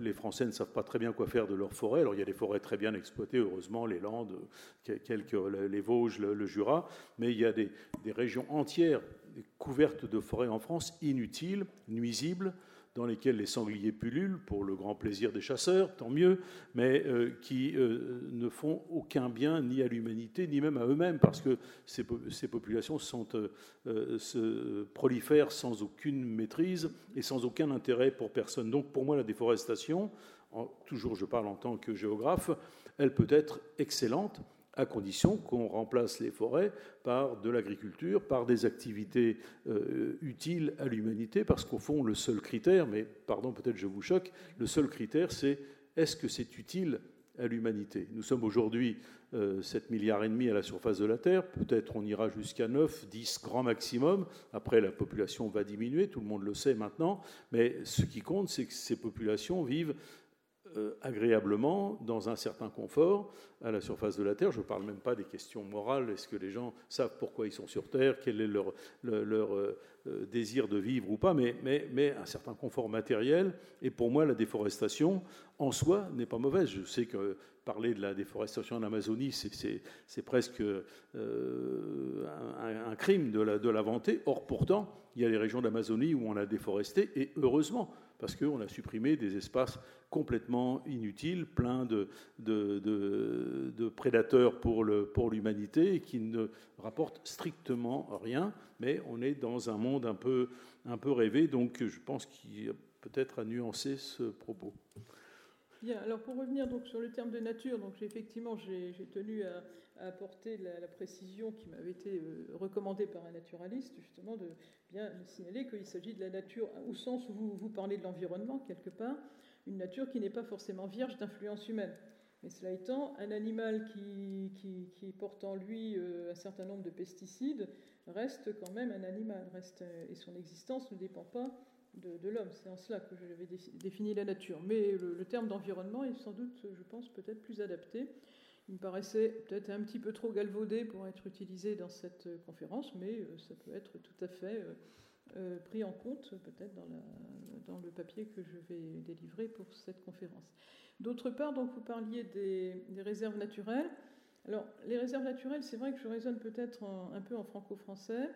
Euh, parce que c'est vrai que les, réserves, les parcs nationaux ont eu beaucoup de mal à s'installer en France, hein, contrairement aux États-Unis, ça a été très difficile.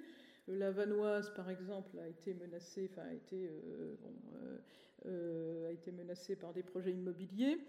Donc c'est vrai que, et puis on ne peut pas dire non plus qu'en France on soit envahi de, réserves naturelles. Mais je suis d'accord avec vous qu'il y a une espèce de mise sous cloche. Alors là, je l'avais vu en Espagne. J'étais allé faire une, promenade dans un parc naturel en Espagne. Et j'ai voulu me, tremper les pieds dans un petit lac où il y avait des, des, des têtards, je crois.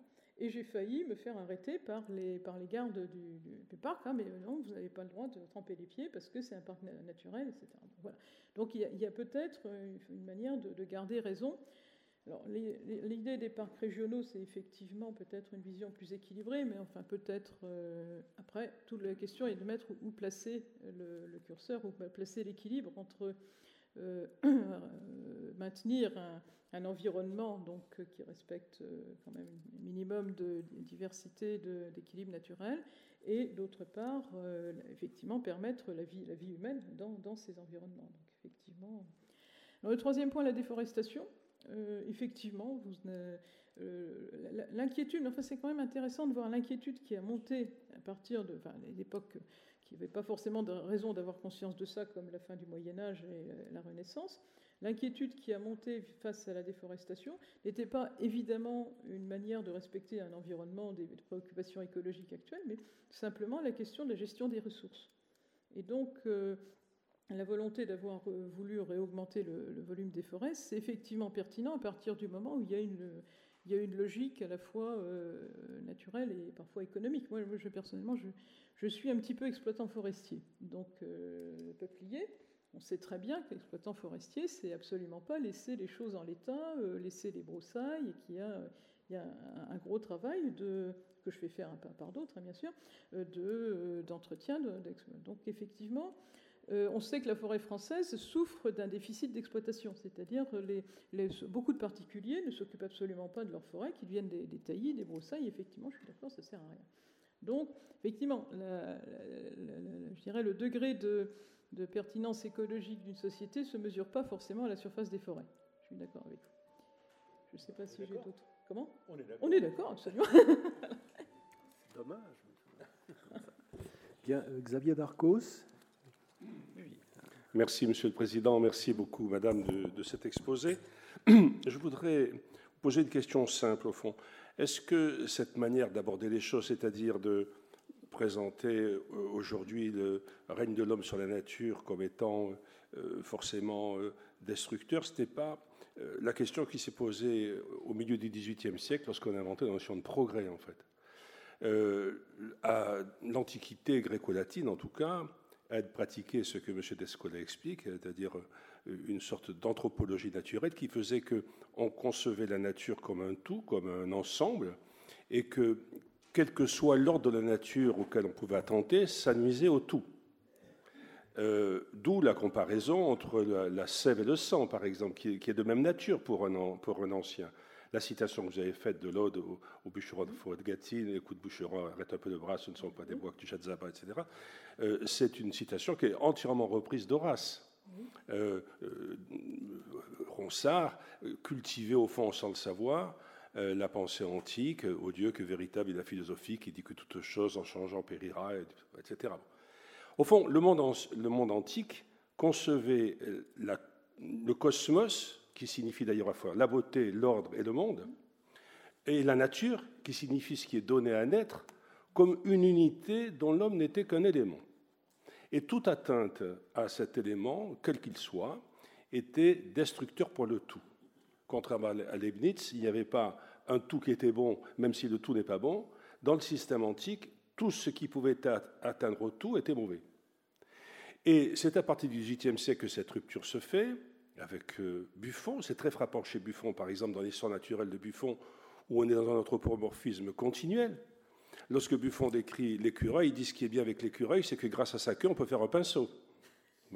Euh, ce qu'on voit avec les physiocrates, qui, étudient comment euh, exploiter la nature, alors la nature au sens le plus paysan du terme, ce qu'on voit ensuite avec les planches de l'encyclopédie, et là se met en marche un autre ordre qu'on a appelé le progrès, qui est résumé par Condorcet, et qui, une fois lancé, ne peut plus s'arrêter.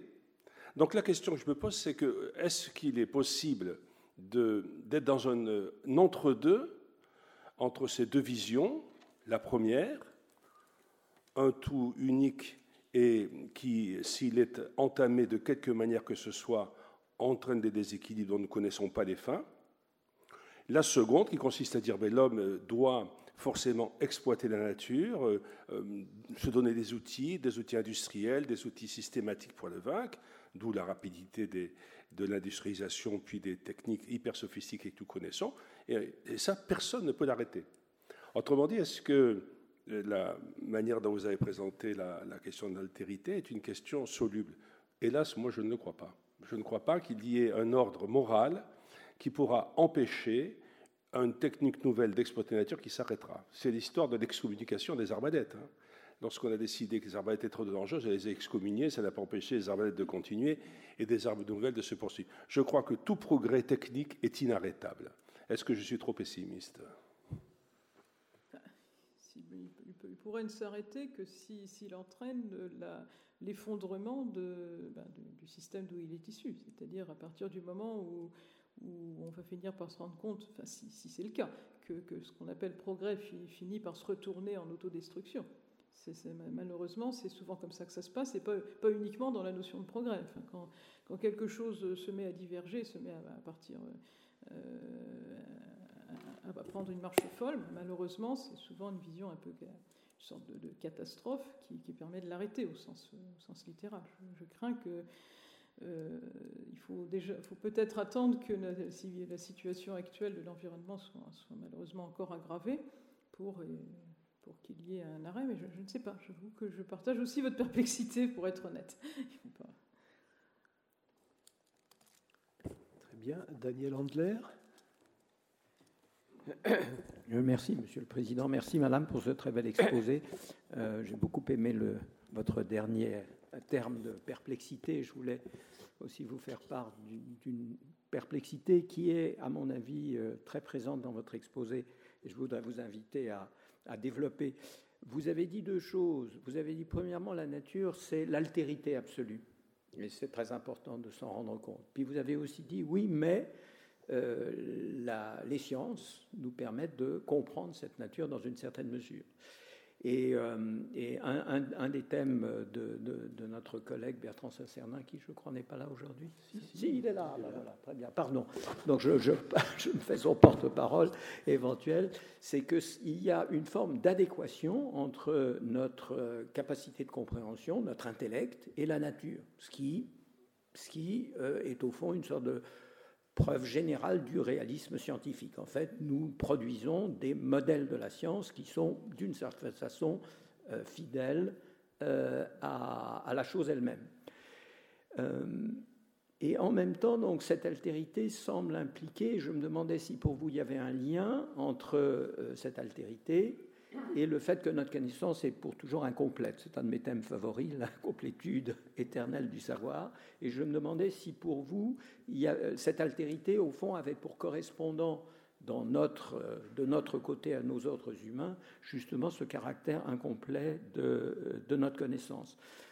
Et euh, ça, c'est, disons, ma première question. Et ma deuxième question euh, concerne euh, l'optimisme peut-être un petit peu exagéré de, notre ami Olivier Houdet, parce qu'il semble penser que c'est... évidemment, nous comprenons déjà pas mal la nature, au fond, mais en revanche, on ne comprend pas très bien encore suffisamment comment fonctionne l'être humain. Et le jour où on comprendra mieux comment fonctionne l'être humain, eh bien, on trouvera donc des remèdes euh, à, toutes ces mauvaises tendances qui sont en nous, la satisfaction immédiate, etc. Mais je me demande, je ne sais pas ce que vous en pensez, est-ce que vous pensez que euh, de ce côté-là, que, l'espoir est de ce côté-là, ou c'est pas tellement par la connaissance que par peut-être la volonté collective que nous allons euh, surmonter en quelque sorte les difficultés dont parlait à l'instant Xavier Darcos? Alors pour, pour répondre à la, première question, donc euh, altérité et incomplétude, hein, s'il s'agit bien de cela, euh, c'est vrai que reconnaître la, nature comme, tout autre, j'ai un petit peu de mal à voir le lien entre la, nature et l'incomplétude. Le côté nature, donc le fait d'être une vision altérité, et notre incomplétude, alors simplement le sentiment de notre, de notre finitude, quelque part, enfin, je pense que ce serait plutôt comme ça je le comprendrais, euh, serait euh, effectivement euh, l'idée que nous, ne nous suffisons pas nous-mêmes et qu'effectivement on a besoin d'un vis-à-vis pour, pour mieux se comprendre soi-même. Donc c'est peut-être là-dedans, en ce sens que vous parlez d'incomplétude. Et pour, pour, pour, effectivement rentrer dans, dans, la compréhension de la nature, il faut bien sûr avoir une sorte de, de communication avec elle, mais déjà la voir comme tout autre. Et effectivement, si elle est tout autre, elle est différente de nous, elle peut nous apporter euh, ce qui nous manque, même s'il ne nous apportera pas tout ce qui nous manque, bien entendu. Moi, je le vois un petit peu, j'improvise, hein, je, vois un petit peu cette articulation en ce sens. C'est-à-dire, euh, c'est effectivement peut-être parce que nous nous rendons compte que nous ne sommes pas tous nous-mêmes que, euh, nous avons besoin d'un face-à-face.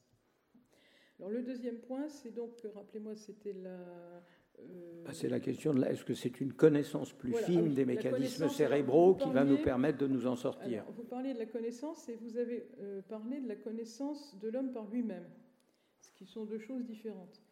Euh, parce que la connaissance de la nature, effectivement, il ne faudrait pas tomber dans une démarche, je dirais, un peu type gnose au sens littéral, c'est-à-dire il n'y a que la connaissance qui peut nous sauver, mais quel type de connaissance? Qu'est-ce que c'est que la connaissance? Est-ce que c'est uniquement une connaissance euh, mesurable, mathématiques. Euh, on sait bien qu'en biologie, c'est quand même pas, pas, vraiment évident de tout, de tout modéliser, c'est extrêmement complexe, donc euh, ça veut dire une connaissance euh, qui dépasse, je dirais, le cadre des sciences physiques au sens étroit. bon, mais, mais, la connaissance de l'homme par lui-même, c'est une autre question, parce que là, il y a, en tout cas pour un, pour un scientifique, un système ne peut pas se se comprendre totalement par lui-même. Bon, on a souvent galvaudé ça avec l'idée du théorème dit de Gödel, mais c'est un peu ça qui est derrière, c'est que euh, on ne peut pas, un, objet, même un être vivant, un objet ne peut pas s'auto-expliquer.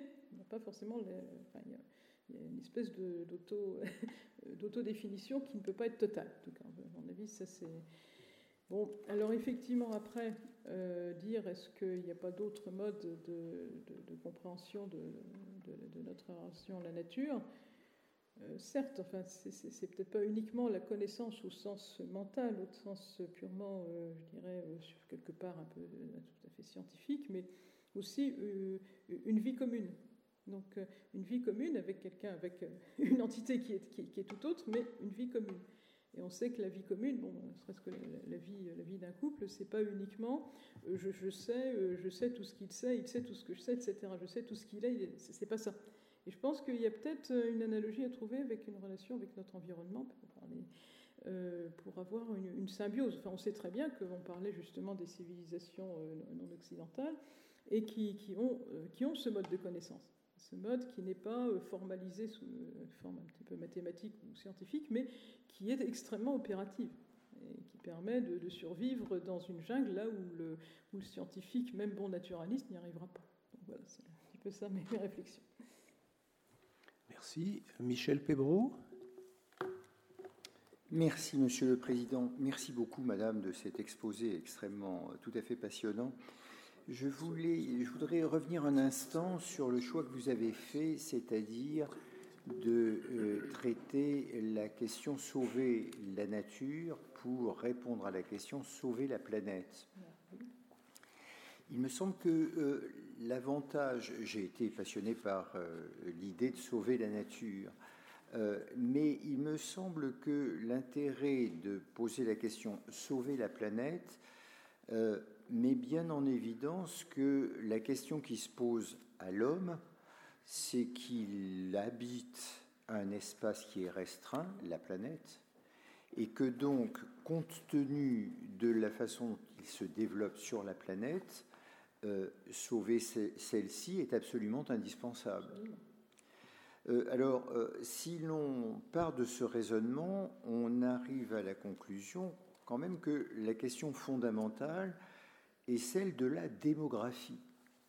Euh, il y avait, je crois, un milliard d'habitants au début du XXe siècle. Euh, il y en a euh, sept et demi, disait quelqu'un tout à l'heure, aujourd'hui. Il va y en avoir dix dans une vingtaine d'années ou trentaine d'années. ce problème de la démographie est un problème complètement central. L'idée que le sujet va se traiter de lui-même me paraît assez théorique parce que euh, l'expérience montre que euh, il y a sur Terre un certain nombre d'acteurs qui n'ont pas l'intention de restreindre leur naissance. Pour des raisons diverses, euh, la population la plus caractéristique de cela, c'est la population musulmane. Et elle n'est pas du tout en voie de contrôle, nulle part actuellement sur la planète. Donc, il me semble que la question fondamentale est la question démographique. Elle se pose pour trois raisons. La première, c'est que le progrès technique a permis de limiter les décès à la naissance. La deuxième est que le progrès technique permet d'allonger d'une façon considérable la durée de vie en bonne santé et que de ce côté-là, on peut imaginer que les choses continuent à progresser. Et euh, la troisième raison est que euh, les êtres humains, euh, entre cette naissance et ce décès, aspirent à avoir un niveau de vie qui est grosso modo celui que nous, Européens, occidentaux, connaissons aujourd'hui. Voilà. Donc, c'est ça la problématique. Et je ne vois pas trop de quelle façon changer cette problématique sans euh, traiter le problème fondamental. Nous ne devrions pas dépasser un certain nombre d'êtres humains sur la planète pour leur permettre de vivre en bonne santé. Aussi longtemps qu'on ne pose pas cette question, et notamment que les scientifiques ne posent pas cette question, je crains que la, nature, la question de la nature ou de l'environnement est, une question insoluble. Voilà ma, première observation. Je voulais vous, vous demander de, quelle façon vous ressentiez cela. Ma deuxième observation est relative euh, à la question des OGM. Vous avez évoqué euh, rapidement cette question. Euh, elle est, me semble-t-il, tout à fait centrale l'une des modalités du progrès, ce sont les OGM. Euh, et euh, ces, OGM, ont permis en effet la progression de la population de la Terre pendant, euh, disons, les 50 dernières années.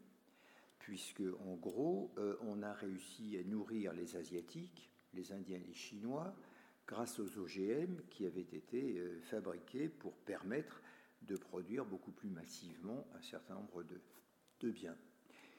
Il est évident que ces mêmes OGM sont, seraient susceptibles, si euh, véritablement on les, utilisait, de modifier significativement l'homme lui-même, ce qui est une question euh, aujourd'hui interdite, euh, et de modifier substantiellement les animaux. Là, on a un peu commencé.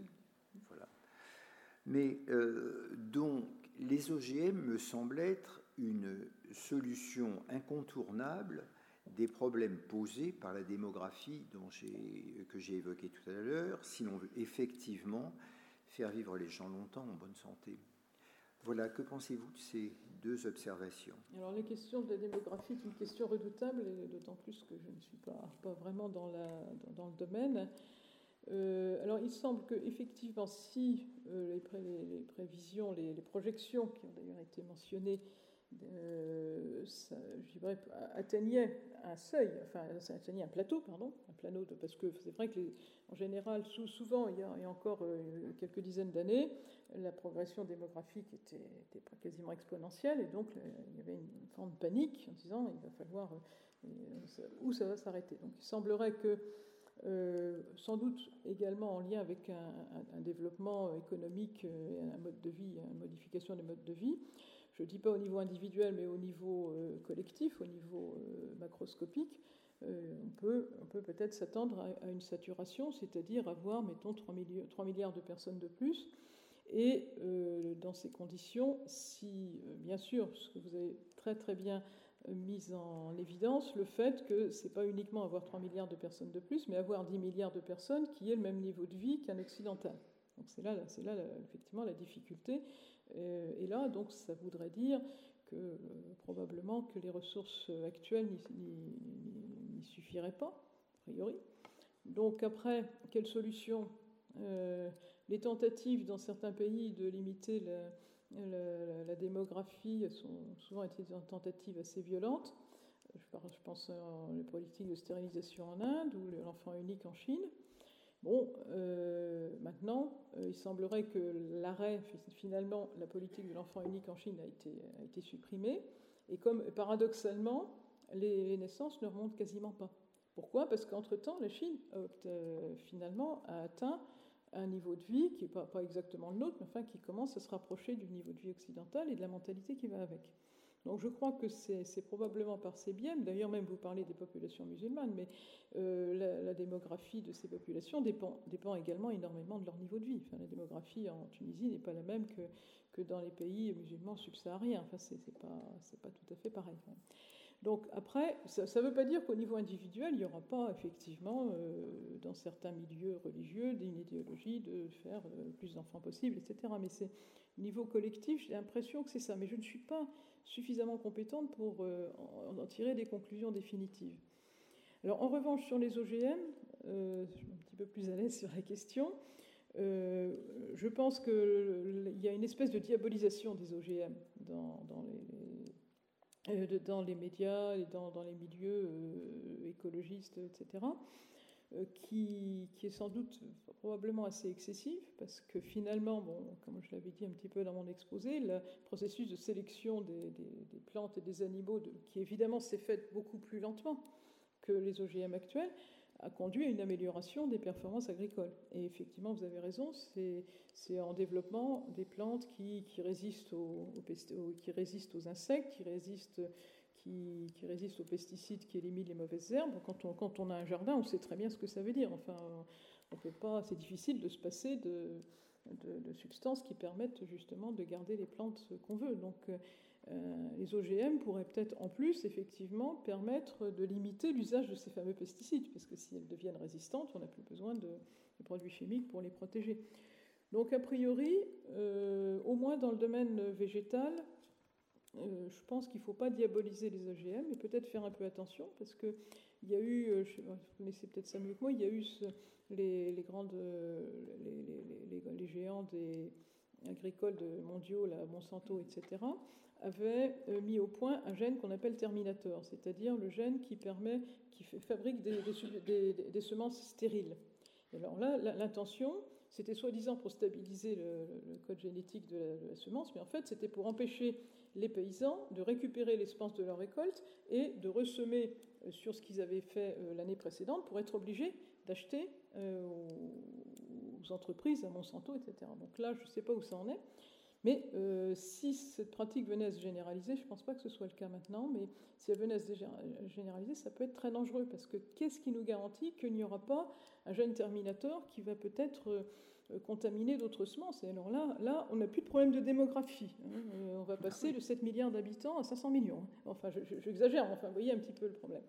Donc, il y, a une prudence à, respecter. Je pense que c'est assez réglementé quand même, les OGM mais alors pour les animaux, je ne sais pas, parce que là, euh, comme disait mon, collègue biologiste il y a 20 ans en laboratoire, il me disait attention, parce que euh, l'évolution, euh, l'évolution biologique au sens d'évolution de, l'information génétique, en fait, peut se faire beaucoup plus rapidement que ce qu'on croyait. Vous savez que, en fait, on voit d'ailleurs même au, vu d'une modification des conditions environnementales en ville, on voit des espèces animales qui évoluent en, en quelques dizaines d'années qui vont changer de couleur, qui vont changer de propriété parce qu'elles vont s'adapter à un environnement urbain. Donc, euh, sur le plan animal, j'avoue que je ne suis pas assez compétente, euh, mais ça peut. Je pense que là aussi, il ne faut, pas, faut pas non plus tout, enfin, sacraliser le, message génétique sous prétexte que ce serait naturel contre l'artificiel ou une, vision un petit peu simpliste. Mais il faut savoir pourquoi on le fait. Et puis alors, en ce qui concerne bah, l'humanité elle-même, c'est l'histoire de l'homme augmenté ou l'homme amélioré. Euh, là, euh, je pense qu'il y aura des surprises. Parce que de toute façon, il faut quand même savoir que même si on, modifie des informations génétiques, si, on continue à pratiquer la reproduction sexuelle, ce qui me paraît difficile de faire autrement, euh, il y a d'autres modifications. Dès qu'on a euh, la fusion des, gamètes pour obtenir une nouvelle cellule, donc un, nouvel être vivant, il y a une telle réorganisation du, patrimoine génétique que là où les quelques modifications qu'on aura faites avec les ciseaux moléculaires euh, peuvent être noyées par d'autres. Et là, pour le coup, je ne sais pas. Je pense qu'il faut également être prudent parce que c'est vrai qu'on a les mentalités eugénistes euh, quand même fortement progressé dans nos sociétés, mais la nature a, plusieurs tours dans son sac, à mon avis. voilà, c'est un petit peu ce que je dirais, mais bon, je ne suis pas suffisamment compétente pour en dire plus et j'espère ne pas avoir dire, dire trop de bêtises. Merci. Merci. Jean-François Mattei. Merci, Monsieur le Président. Neuf questions. Neuf questions. Oui, bien sûr. Et puis,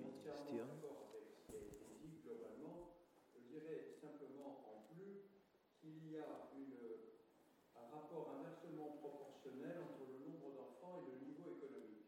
Et que donc, pour que, euh, pour que euh, il y ait moins d'enfants, il faut que le niveau économique s'élève. Or, le niveau économique s'élevant, c'est une atteinte à la planète par une consommation qui dépassera et de loin euh, les, ce que nous connaissons aujourd'hui. Donc, c'est un, j'allais dire, c'est un oxymore naturel euh, plus on augmente la consommation et plus on, augmente le niveau de vie et moins on a d'enfants. Mais pour arriver à avoir moins d'enfants, il faut consommer davantage. Donc il y a une sorte de contradiction. Euh, sur les OGM, je partage entièrement euh, l'avis qui a été émis par Michel Pebro. je vais apporter un point supplémentaire sur les OGM animaux. On en a parlé très récemment avec la xénogreffe d'un ah. cœur de porc on a étudié précédemment les babouins, mais récemment, un cœur de porc a été greffé. Ça n'a pas bien tourné pour un problème de co-infection, mais l'idée est de modifier le système immunitaire de l'embryon de porc avec des gènes de l'immunité humaine pour que le cœur de porc ne soit pas rejeté lorsqu'il est greffé à un homme. Donc là encore, on en est au balbutiement et peut-être pourrait-on dire que l'animal et l'avenir de l'homme. Mais en dehors de ces deux questions, moi je voudrais revenir, parce que j'ai un avis un peu plus nuancé que notre secrétaire perpétuel euh, sur la déforestation et, ce qui tourne autour. Euh, le sujet que vous nous avez traité est une question de vie ou de mort, on l'a bien compris. Euh, évidemment, si on regarde un, peu loin. mais les maladies émergentes, depuis trois dizaines d'années, nous font découvrir qu'il y a ce que l'on appelle une santé globale, qui marie la santé des écosystèmes, la santé animale et la santé humaine. On l'a bien vu avec la Covid-19. La Covid-19 résulte euh, d'un environnement, d'une biodiversité maltraitée. La déforestation qui est liée à l'augmentation démographique, l'urbanisation, l'industrialisation, les voies de transport, etc., a conduit à bouleverser les écosystèmes dans lesquels les chauves-souris vivaient abritant des coronavirus sans demander rien à personne. Mais comme les écosystèmes ont éclaté du fait de l'action de l'homme, des animaux sauvages d'à côté sont arrivés, sont rentrés dans les écosystèmes, ont été contaminés par les coronavirus, et ensuite ces animaux sauvages ont été chassés, vendus comme viande de brousse et mangés, d'où l'homme euh, est évidemment contaminé. Donc il est clair qu'aujourd'hui, la biodiversité maltraitée est une menace pour l'homme. Or, la biodiversité, c'est la biodiversité des écosystèmes, des animaux et de l'homme. Et que dans ces conditions-là, la déforestation est euh, un des éléments majeurs qui pourrait, euh, qui pourrait dans les années qui viennent, euh, nous placer devant des maladies émergentes, peut-être pires que la Covid-19. Il faut savoir que 70% des maladies nouvelles sont des zoonoses et qu'elles nous proviennent de ces déséquilibres. Donc surtout, protégeons les écosystèmes dans la forêt. Je ne vois pas beaucoup d'autres solutions. Euh, deuxièmement, euh, la déforestation, ce n'est pas seulement euh, pour établir des industries, etc. Mais enfin, ça serait curieux d'être totalement contre la déforestation et en même temps d'être préoccupé de planter des arbres dans les villes tout simplement parce que les arbres ont une autre fonction, qui est de lutter contre l'excès de gaz carbonique dans l'atmosphère. Et que donc, il y a là, je crois, des, des, nuances à apporter, et que personnellement, je pense que quand on a de belles forêts, il peut être justifié ici ou là euh, de l'exploiter naturellement, mais il faut veiller parce que ce sont nos forêts qui sont les poumons de notre civilisation et qu'on en a besoin. Alors j'aimerais sur ces aspects, la démographie, ce n'est pas la peine d'y revenir, ni sur les OGM, mais sur l'aspect de la santé globale, parce que ça, c'est en train de nous exploser à la figure en médecine. Euh, je citais Covid, mais j'aurais pu citer SIDA, origine primate, j'aurais pu citer Ebola, même origine chauve-souris avec des écosystèmes éclatés, j'aurais pu citer Zika, euh, chikungunya, bon, et d'autres, je ne vais pas et, donc ce sont des menaces majeures euh, si nous ne faisons pas garde à respecter la biodiversité. Bien. Bon, je crois que vous connaissez évidemment euh, ces questions mieux que moi. Alors, il est vrai, bon, la, question est de savoir est-ce que si ces espèces n'avaient pas été chassées de leur milieu naturel, bon, certainement que les risques de contact avec l'humanité auraient été moindres. Est-ce qu'ils auraient été absolument nuls? On ne sait pas. Je ne sais pas, parce que rien n'empêche les gens d'aller en forêt puis de, chasser de la chauve-souris pour les manger. On le fait bien avec les sangliers, hein, donc euh, voilà. Donc, euh, mais c'est vrai que la biodiversité, c'est important. Et peut-être effectivement, bon, le, et que la forêt, notamment à mon avis les forêts de feuillus, donc à feuilles, euh, non persistantes, à feuilles caduques, puisque en fait euh, les feuilles se développent en été, donc au moment où la lumière est de durée maximale, donc euh, et c'est lorsqu'il y a de la lumière qu'ils produisent de l'oxygène, et euh, sans feuilles en hiver, là où l'obscurité est de durée maximale. Donc effectivement, c'est plutôt peut-être les forêts tempérées qu'il faudrait protéger, peut-être plus que la forêt amazonienne qui se trouve sur l'équateur. Enfin, ça, c'est une autre question. Donc pour revenir à, la question de la biodiversité, je pense que c'est ça le point. Après, euh, pour la partie médicale, moi j'avoue que je ne suis pas compétente, je ne pourrais pas le dire, mais, euh, sauf, sauf à penser qu'un bon équilibre entre l'homme et la nature peut peut-être limiter précisément ces risques. Euh, je pensais pas. Il y a, comme source de biodiversité, il n'y a pas que les forêts, il y a, euh, et ça, les, pouvoirs publics s'en occupent beaucoup, les zones humides. Il suffit d'aller se promener dans une zone humide, même non forestière, pour constater une, diversité d'animaux qui est très supérieure à une futaie de la forêt de Compiègne. Enfin, c'est, et, je pense qu'une tentative de, protection, même de petites zones humides, hein, qui fait la moitié de cette pièce, hein, ça suffit pour euh, favoriser des dizaines d'espèces qu'on ne trouve pas dans les zones sèches que ce soit les, tout ce qui vit dans l'eau, les grenouilles, les, insectes, etc.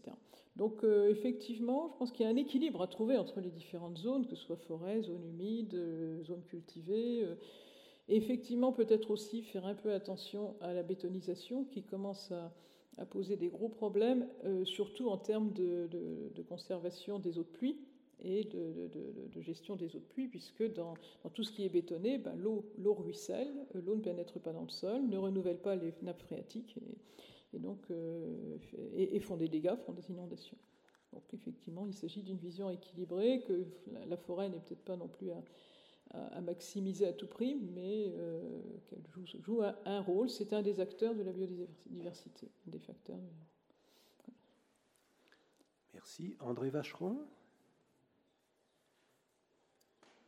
Merci, Monsieur le Président. Oui, euh, d'abord des compliments. Vous avez montré parfaitement la fragilité de la vie. Vous avez insisté, je crois, à juste titre, sur la nocivité des déchets. Et il faudra rapprocher les plastiques qui tapissent maintenant le fond des océans et qui tuent les poissons.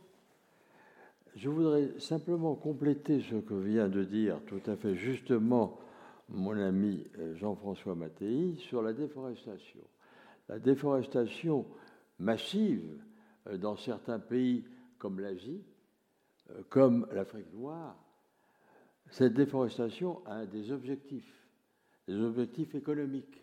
On remplace les arbres par des palmiers qui vont donner de l'huile, et c'est l'huile la plus détestable pour l'artère. Donc évitez l'huile des palmiers. Deuxièmement, on, démolit la forêt aussi en Afrique de l'Ouest, sur l'Afrique centrale, pour avoir euh, des euros, pour avoir des dollars, parce que ça rapporte gros. On a besoin de beaux arbres et les Chinois sont très friands des beaux arbres pour leur industrie. Ça, ce sont des choses qui sont certaines et maintenant bien, bien démontrées, de même que le rôle délétère euh, de la déforestation sur la mutation, sur le déplacement d'espèces particulièrement nuisibles. Et Jean-François Mattei a eu tout à fait raison de rappeler le coronavirus qui a été apporté par les chauves-souris. Les chauves-souris n'ayant plus leur abri végétal habituel ont gagné les bourgs, les villages, les banlieues, et c'est ainsi que le coronavirus s'est implanté et a diffusé en Chine. Alors, il y a évidemment, c'est pareil pour le sida qui a été transmis par le singe. Le singe qui a été mangé euh, par les Africains d'Europe centrale, d'Afrique centrale en aliments mal cuits, insuffisamment cuits, et qui a petit à petit diffusé sur toute la planète. Alors il y a une question que je voudrais vous poser, Madame, pour terminer. Est-ce que vous pensez qu'il peut y avoir de la vie sur d'autres planètes de l'univers? Ah, voilà. Merci. Merci pour cette question, ça nous change un peu de perspective. Parce qu'effectivement, quand j'ai parlé de la nature et que les objections qui m'ont été faites en parlant de la planète, le terme nature euh, dépasse largement le cadre de notre planète. Parce que la nature, c'est le cosmos, hein, c'est l'univers, donc effectivement. Et, donc, euh, y a-t-il de la vie sur les autres, euh, planètes en général Ce qui est envisageable, c'est probablement plutôt dans d'autres systèmes planétaires, dans d'autres systèmes solaires, si j'ose dire.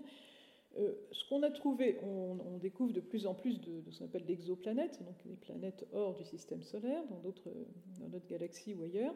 Et dans ces planètes, on détecte des molécules, euh, donc il y a de l'eau dans certains cas, des molécules organiques, donc ces molécules qui sont, peuvent être dans certains cas considérées comme des précurseurs de, molécules vivantes. Euh, a priori, pourquoi pas? Il n'y a, pas, de raison de ne pas pouvoir envisager euh, une vie en dehors de, la Terre. si les lois de la physique sont les mêmes, les lois de la physique, de la chimie, de la biologie sont les mêmes partout, compte tenu des, milliards de milliards de planètes qui doivent exister, euh, il y a certainement une probabilité non nulle qu'il y ait euh, des espèces de, la vie sur d'autres planètes. Sous quelle forme, on ne sait pas. De toute façon, ça reste dans la spéculation, mais oui, certainement. Merci. Merci. Euh, Marianne Bastide Président.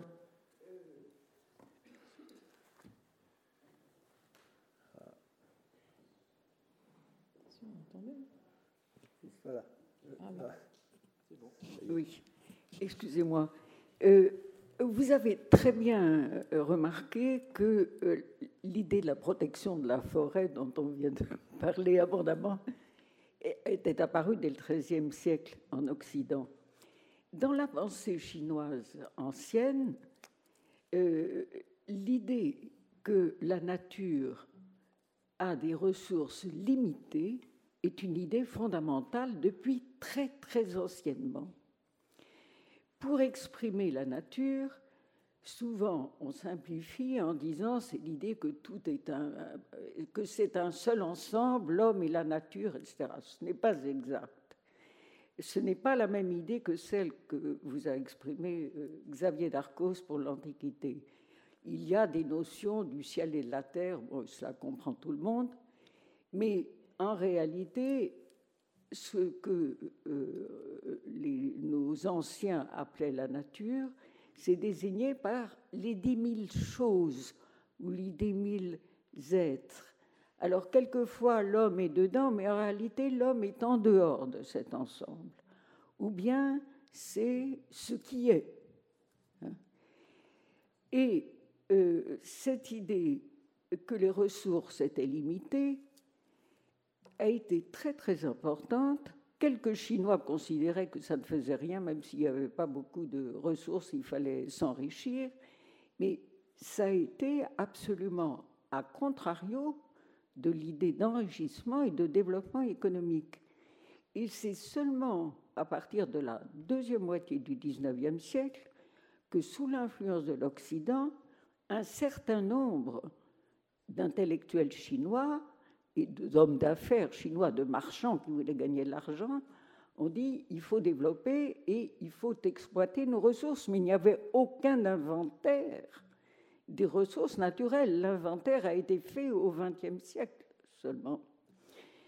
Cela n'a pas empêché que le territoire chinois soit extrêmement mal exploité, que les déforestations aient été terribles, et ce que les Chinois prétendent aujourd'hui que c'est eux qui ont inventé l'écologie, c'est complètement faux. Mais ce n'est pas là-dessus que je veux, je, veux simplement mettre les pendules à l'heure.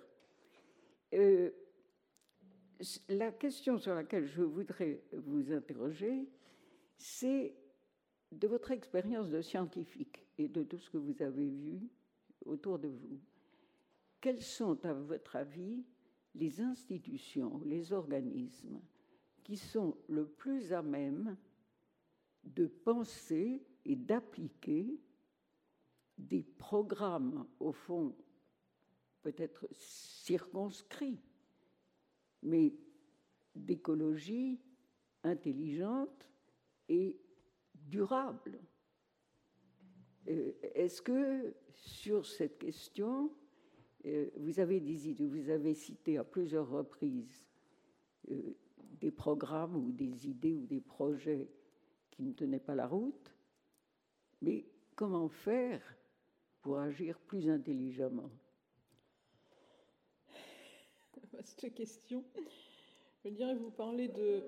Je, vous, je, ne vous demande pas un plan d'écologie, mais simplement de votre expérience concrète de scientifique en voyant ce qui se passe tout autour Est-ce qu'il y a des choses où vous vous êtes dit, ça c'est bien, ça tient la route?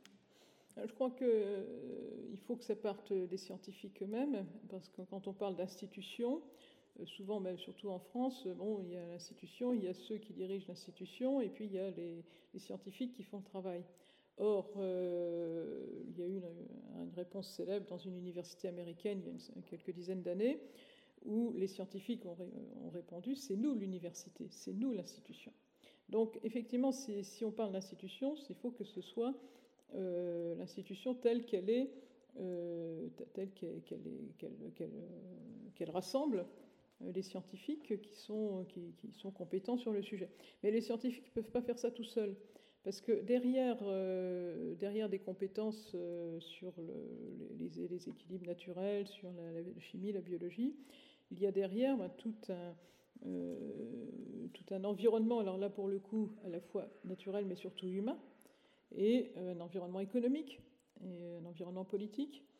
Et sachant que la population des pays développés, et même les autres, n'ont pas envie de, sacrifier trop de leur confort actuel euh, pour essayer de sauver la planète, tant qu'ils ne sont pas conscients de l'urgence de la chose. Et donc, euh, il faudrait des, espaces où les, scientifiques, les, acteurs économiques et les acteurs euh, citoyens puissent vraiment essayer de trouver des solutions communes, peut-être sur des, domaines limités, enfin sur, sur, des, zones géographiques données, sur des, domaines d'activité bien, bien ciblés, sur l'agriculture, l'élevage ou des choses comme ça. Et surtout pas, et en revanche, je ne veux, pas m'engager sur le plan politique, ce n'est pas une question de choix politique, mais ce qu'on a appelé la Convention sur le climat, c'est totalement ce qu'il ne faut pas faire. Parce que euh, ça a été, en fait, on, a fait appel à des gens qui pouvaient refuser. Hein. Donc, euh, donc les gens n'étaient pas obligés de faire partie de cette convention. Donc non accepté de faire partie de cette convention que des gens qui avaient du temps et euh, souvent des gens qui avaient des biais idéologiques. Donc ça n'avait rien ni de démocratique ni de compétent. Contre, effectivement, instaurer vraiment une mission d'étude pour dire, voilà, dans tel domaine, dans tel département, on va essayer euh, d'améliorer la durabilité des méthodes agricoles. Bon, pourquoi euh, ne pas tenter la chose? Alors, c'est peut-être idéaliste, c'est peut-être. Euh, mais, s'il fallait une action institutionnelle, il faut que ce soit multipartenaire, multi, multidisciplinaire aussi, et que ce pas les scientifiques dans leur coin qui vont régler le problème. Voilà, moi, c'est la seule. mais en tout cas, certainement pas par une instance pseudo-délibérative euh, qui, est choisi sur des, enfin, un peu n'importe comment. Enfin, on peut pas. C'est pas parce que ce sont des citoyens lambda qui vont et qui discutent euh, qui vont euh, qui vont régler le problème. Merci, Bernard Stirn. Merci, M. Président. Euh, une question que j'hésite à vous poser, mais qui euh, m'a été euh, inspirée par l'ensemble du débat, notamment dans les dernières observations que, que nous avons. Votre exposé était vraiment très, très passionnant, Madame, et très, très, stimulant, comme les, confrères l'ont souligné. Et je me demandais, je voudrais avoir votre, peu réaction de, de, scientifique sur l'évolution considérable du droit, même l'effervescence juridique qui s'est manifestée dans ce domaine à partir, dans intéressant le vocabulaire, les premières grandes lois en 1976 s'appelaient loi de protection de la nature. Puis après, on a parlé d'environnement, justement, charte de l'environnement euh, inscrite dans la Constitution euh, en, 2005. Beaucoup de pays, euh, comme la France, ont, inscrit des, règles de protection de l'environnement. Et d'ailleurs, dans les derniers projets de révision constitutionnelle, il était encore prévu d'aller au-delà de, de, la charte de l'environnement de 2005. Ça, c'est le droit constitutionnel. On trouve beaucoup de textes de droit international, hein, des, conventions de Rio jusqu'à l'accord de Paris. On trouve une grande part du droit de l'Union européenne qui est très proliférant euh, sur ces questions euh, de, protection de l'environnement. Et on a un, amoncellement législatif. Tous les, tous les ans, tous les 18 mois, une nouvelle grande loi est votée. Le code de l'environnement est devenu un, code très, euh, très volumineux. à côté des lois, on voit aussi se développer le rôle des juges les procès climatiques aujourd'hui euh, retiennent l'attention même du, euh, du, grand public. On parle de procès du siècle à propos de, ces procès euh, liés au réchauffement, au, réchauffement climatique. Alors voilà, quel est un petit peu votre regard sur ces évolutions-là? Est-ce que c'est un, un peu des, murs de papier, un peu comme les, euh, voilà, les, efforts désespérés que Xavier Darcos euh, évoquait pour euh, endiguer ou canaliser le, le phénomène. Ou est-ce que vous y croyez un petit peu, comme on peut croire en certaines institutions Est-ce que cette expression du droit, droit national, droit européen, droit international, vous paraît une évolution, je dirais, importante, significative pour, pour l'avenir? Alors la question, euh, je ne suis pas du tout compétente en termes de droit, mais j'ai un petit peu réfléchi, c'est d'abord effectivement, par exemple, il faut, un équilibre des pouvoirs, et pas uniquement l'équilibre qu'on connaît constitutionnel, euh, bon, euh, exécutif, législatif, judiciaire, mais aussi un, équilibre au niveau national et international entre les pouvoirs politiques et le pouvoir économique. On a beaucoup discuté de problème des bon, les fameuses GAFA pour, qui finalement semblent, enfin, semblent en tout cas piétiner un petit peu les prérogatives politiques. C'est une vision un peu caricaturale et, politisée, mais enfin, c'est un peu l'image qu'on en donne.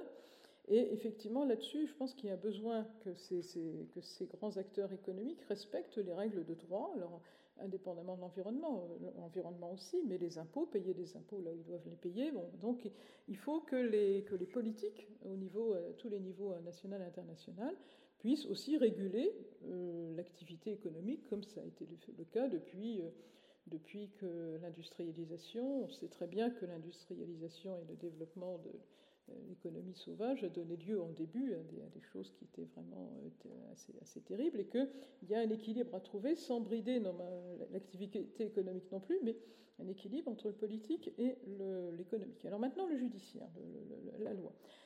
Euh, alors là, je suis beaucoup plus perplexe parce qu'effectivement, l'action du politique passe par des lois. Normalement, devrait passer par des lois et c'est comme ça que ça fonctionne.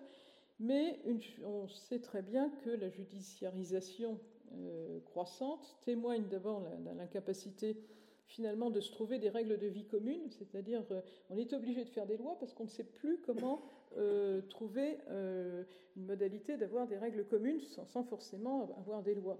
Et ça, c'est une, c'est, une pente qui, qui, est de plus en plus forte et qui finit par finalement dépouiller l'être humain de sa propre initiative, puisqu'il va être bridé ou contrôlé par des lois un peu partout. Et d'autre part, euh, effectivement, vous parliez des, tribunaux et des juges. On sait très bien que, je crois qu'il y a un livre qui est sorti il n'y a pas longtemps, mais je, l'ai acheté, mais je ne me rappelle plus. C'est le, la démocratie au risque du judiciaire, quelque chose comme ça.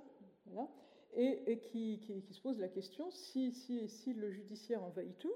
D'abord, il y a un déséquilibre entre politique, euh, enfin le, les, trois, les trois pouvoirs euh, exécutifs, législatifs et judiciaires, et on voit en France, mais il n'y a pas qu'en France, euh, il y a des pays dont les réformes sont bloquées par un système judiciaire.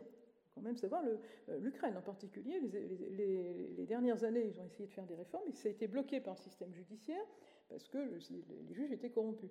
Et quand euh, le gouvernement a voulu aller passer outre, ah ben non, vous êtes contre la démocratie, donc il ne faut pas attaquer le judiciaire. Donc ça, c'est un, exemple un petit peu, un petit peu flagrant, mais ça peut s'appliquer au domaine dont vous parlez, c'est-à-dire la, protection de la nature c'est effectivement une chose qui doit être aussi garantie par un certain nombre de lois, mais euh, ça ne peut pas être uniquement le judiciaire qui protège la nature. Ça serait, ça serait une aberration, à mon avis. sans, remettre en cause l'importance des tribunaux. C'est très bien que dans certaines traditions, il ne faut pas vivre dans des, villes où il n'y a pas de tribunaux. Effectivement, c'est tout à fait juste. Mais euh, c'est aussi quand même euh, attention à trouver toujours un, équilibre et savoir qui jugera les juges aussi. Bah, y compris dans le domaine de l'écologie. Eh bien, merci. Bon, le, temps m'interdit de poser des questions, mais bon, je ne peux que vous remercier pour ce magnifique enfin, exposé.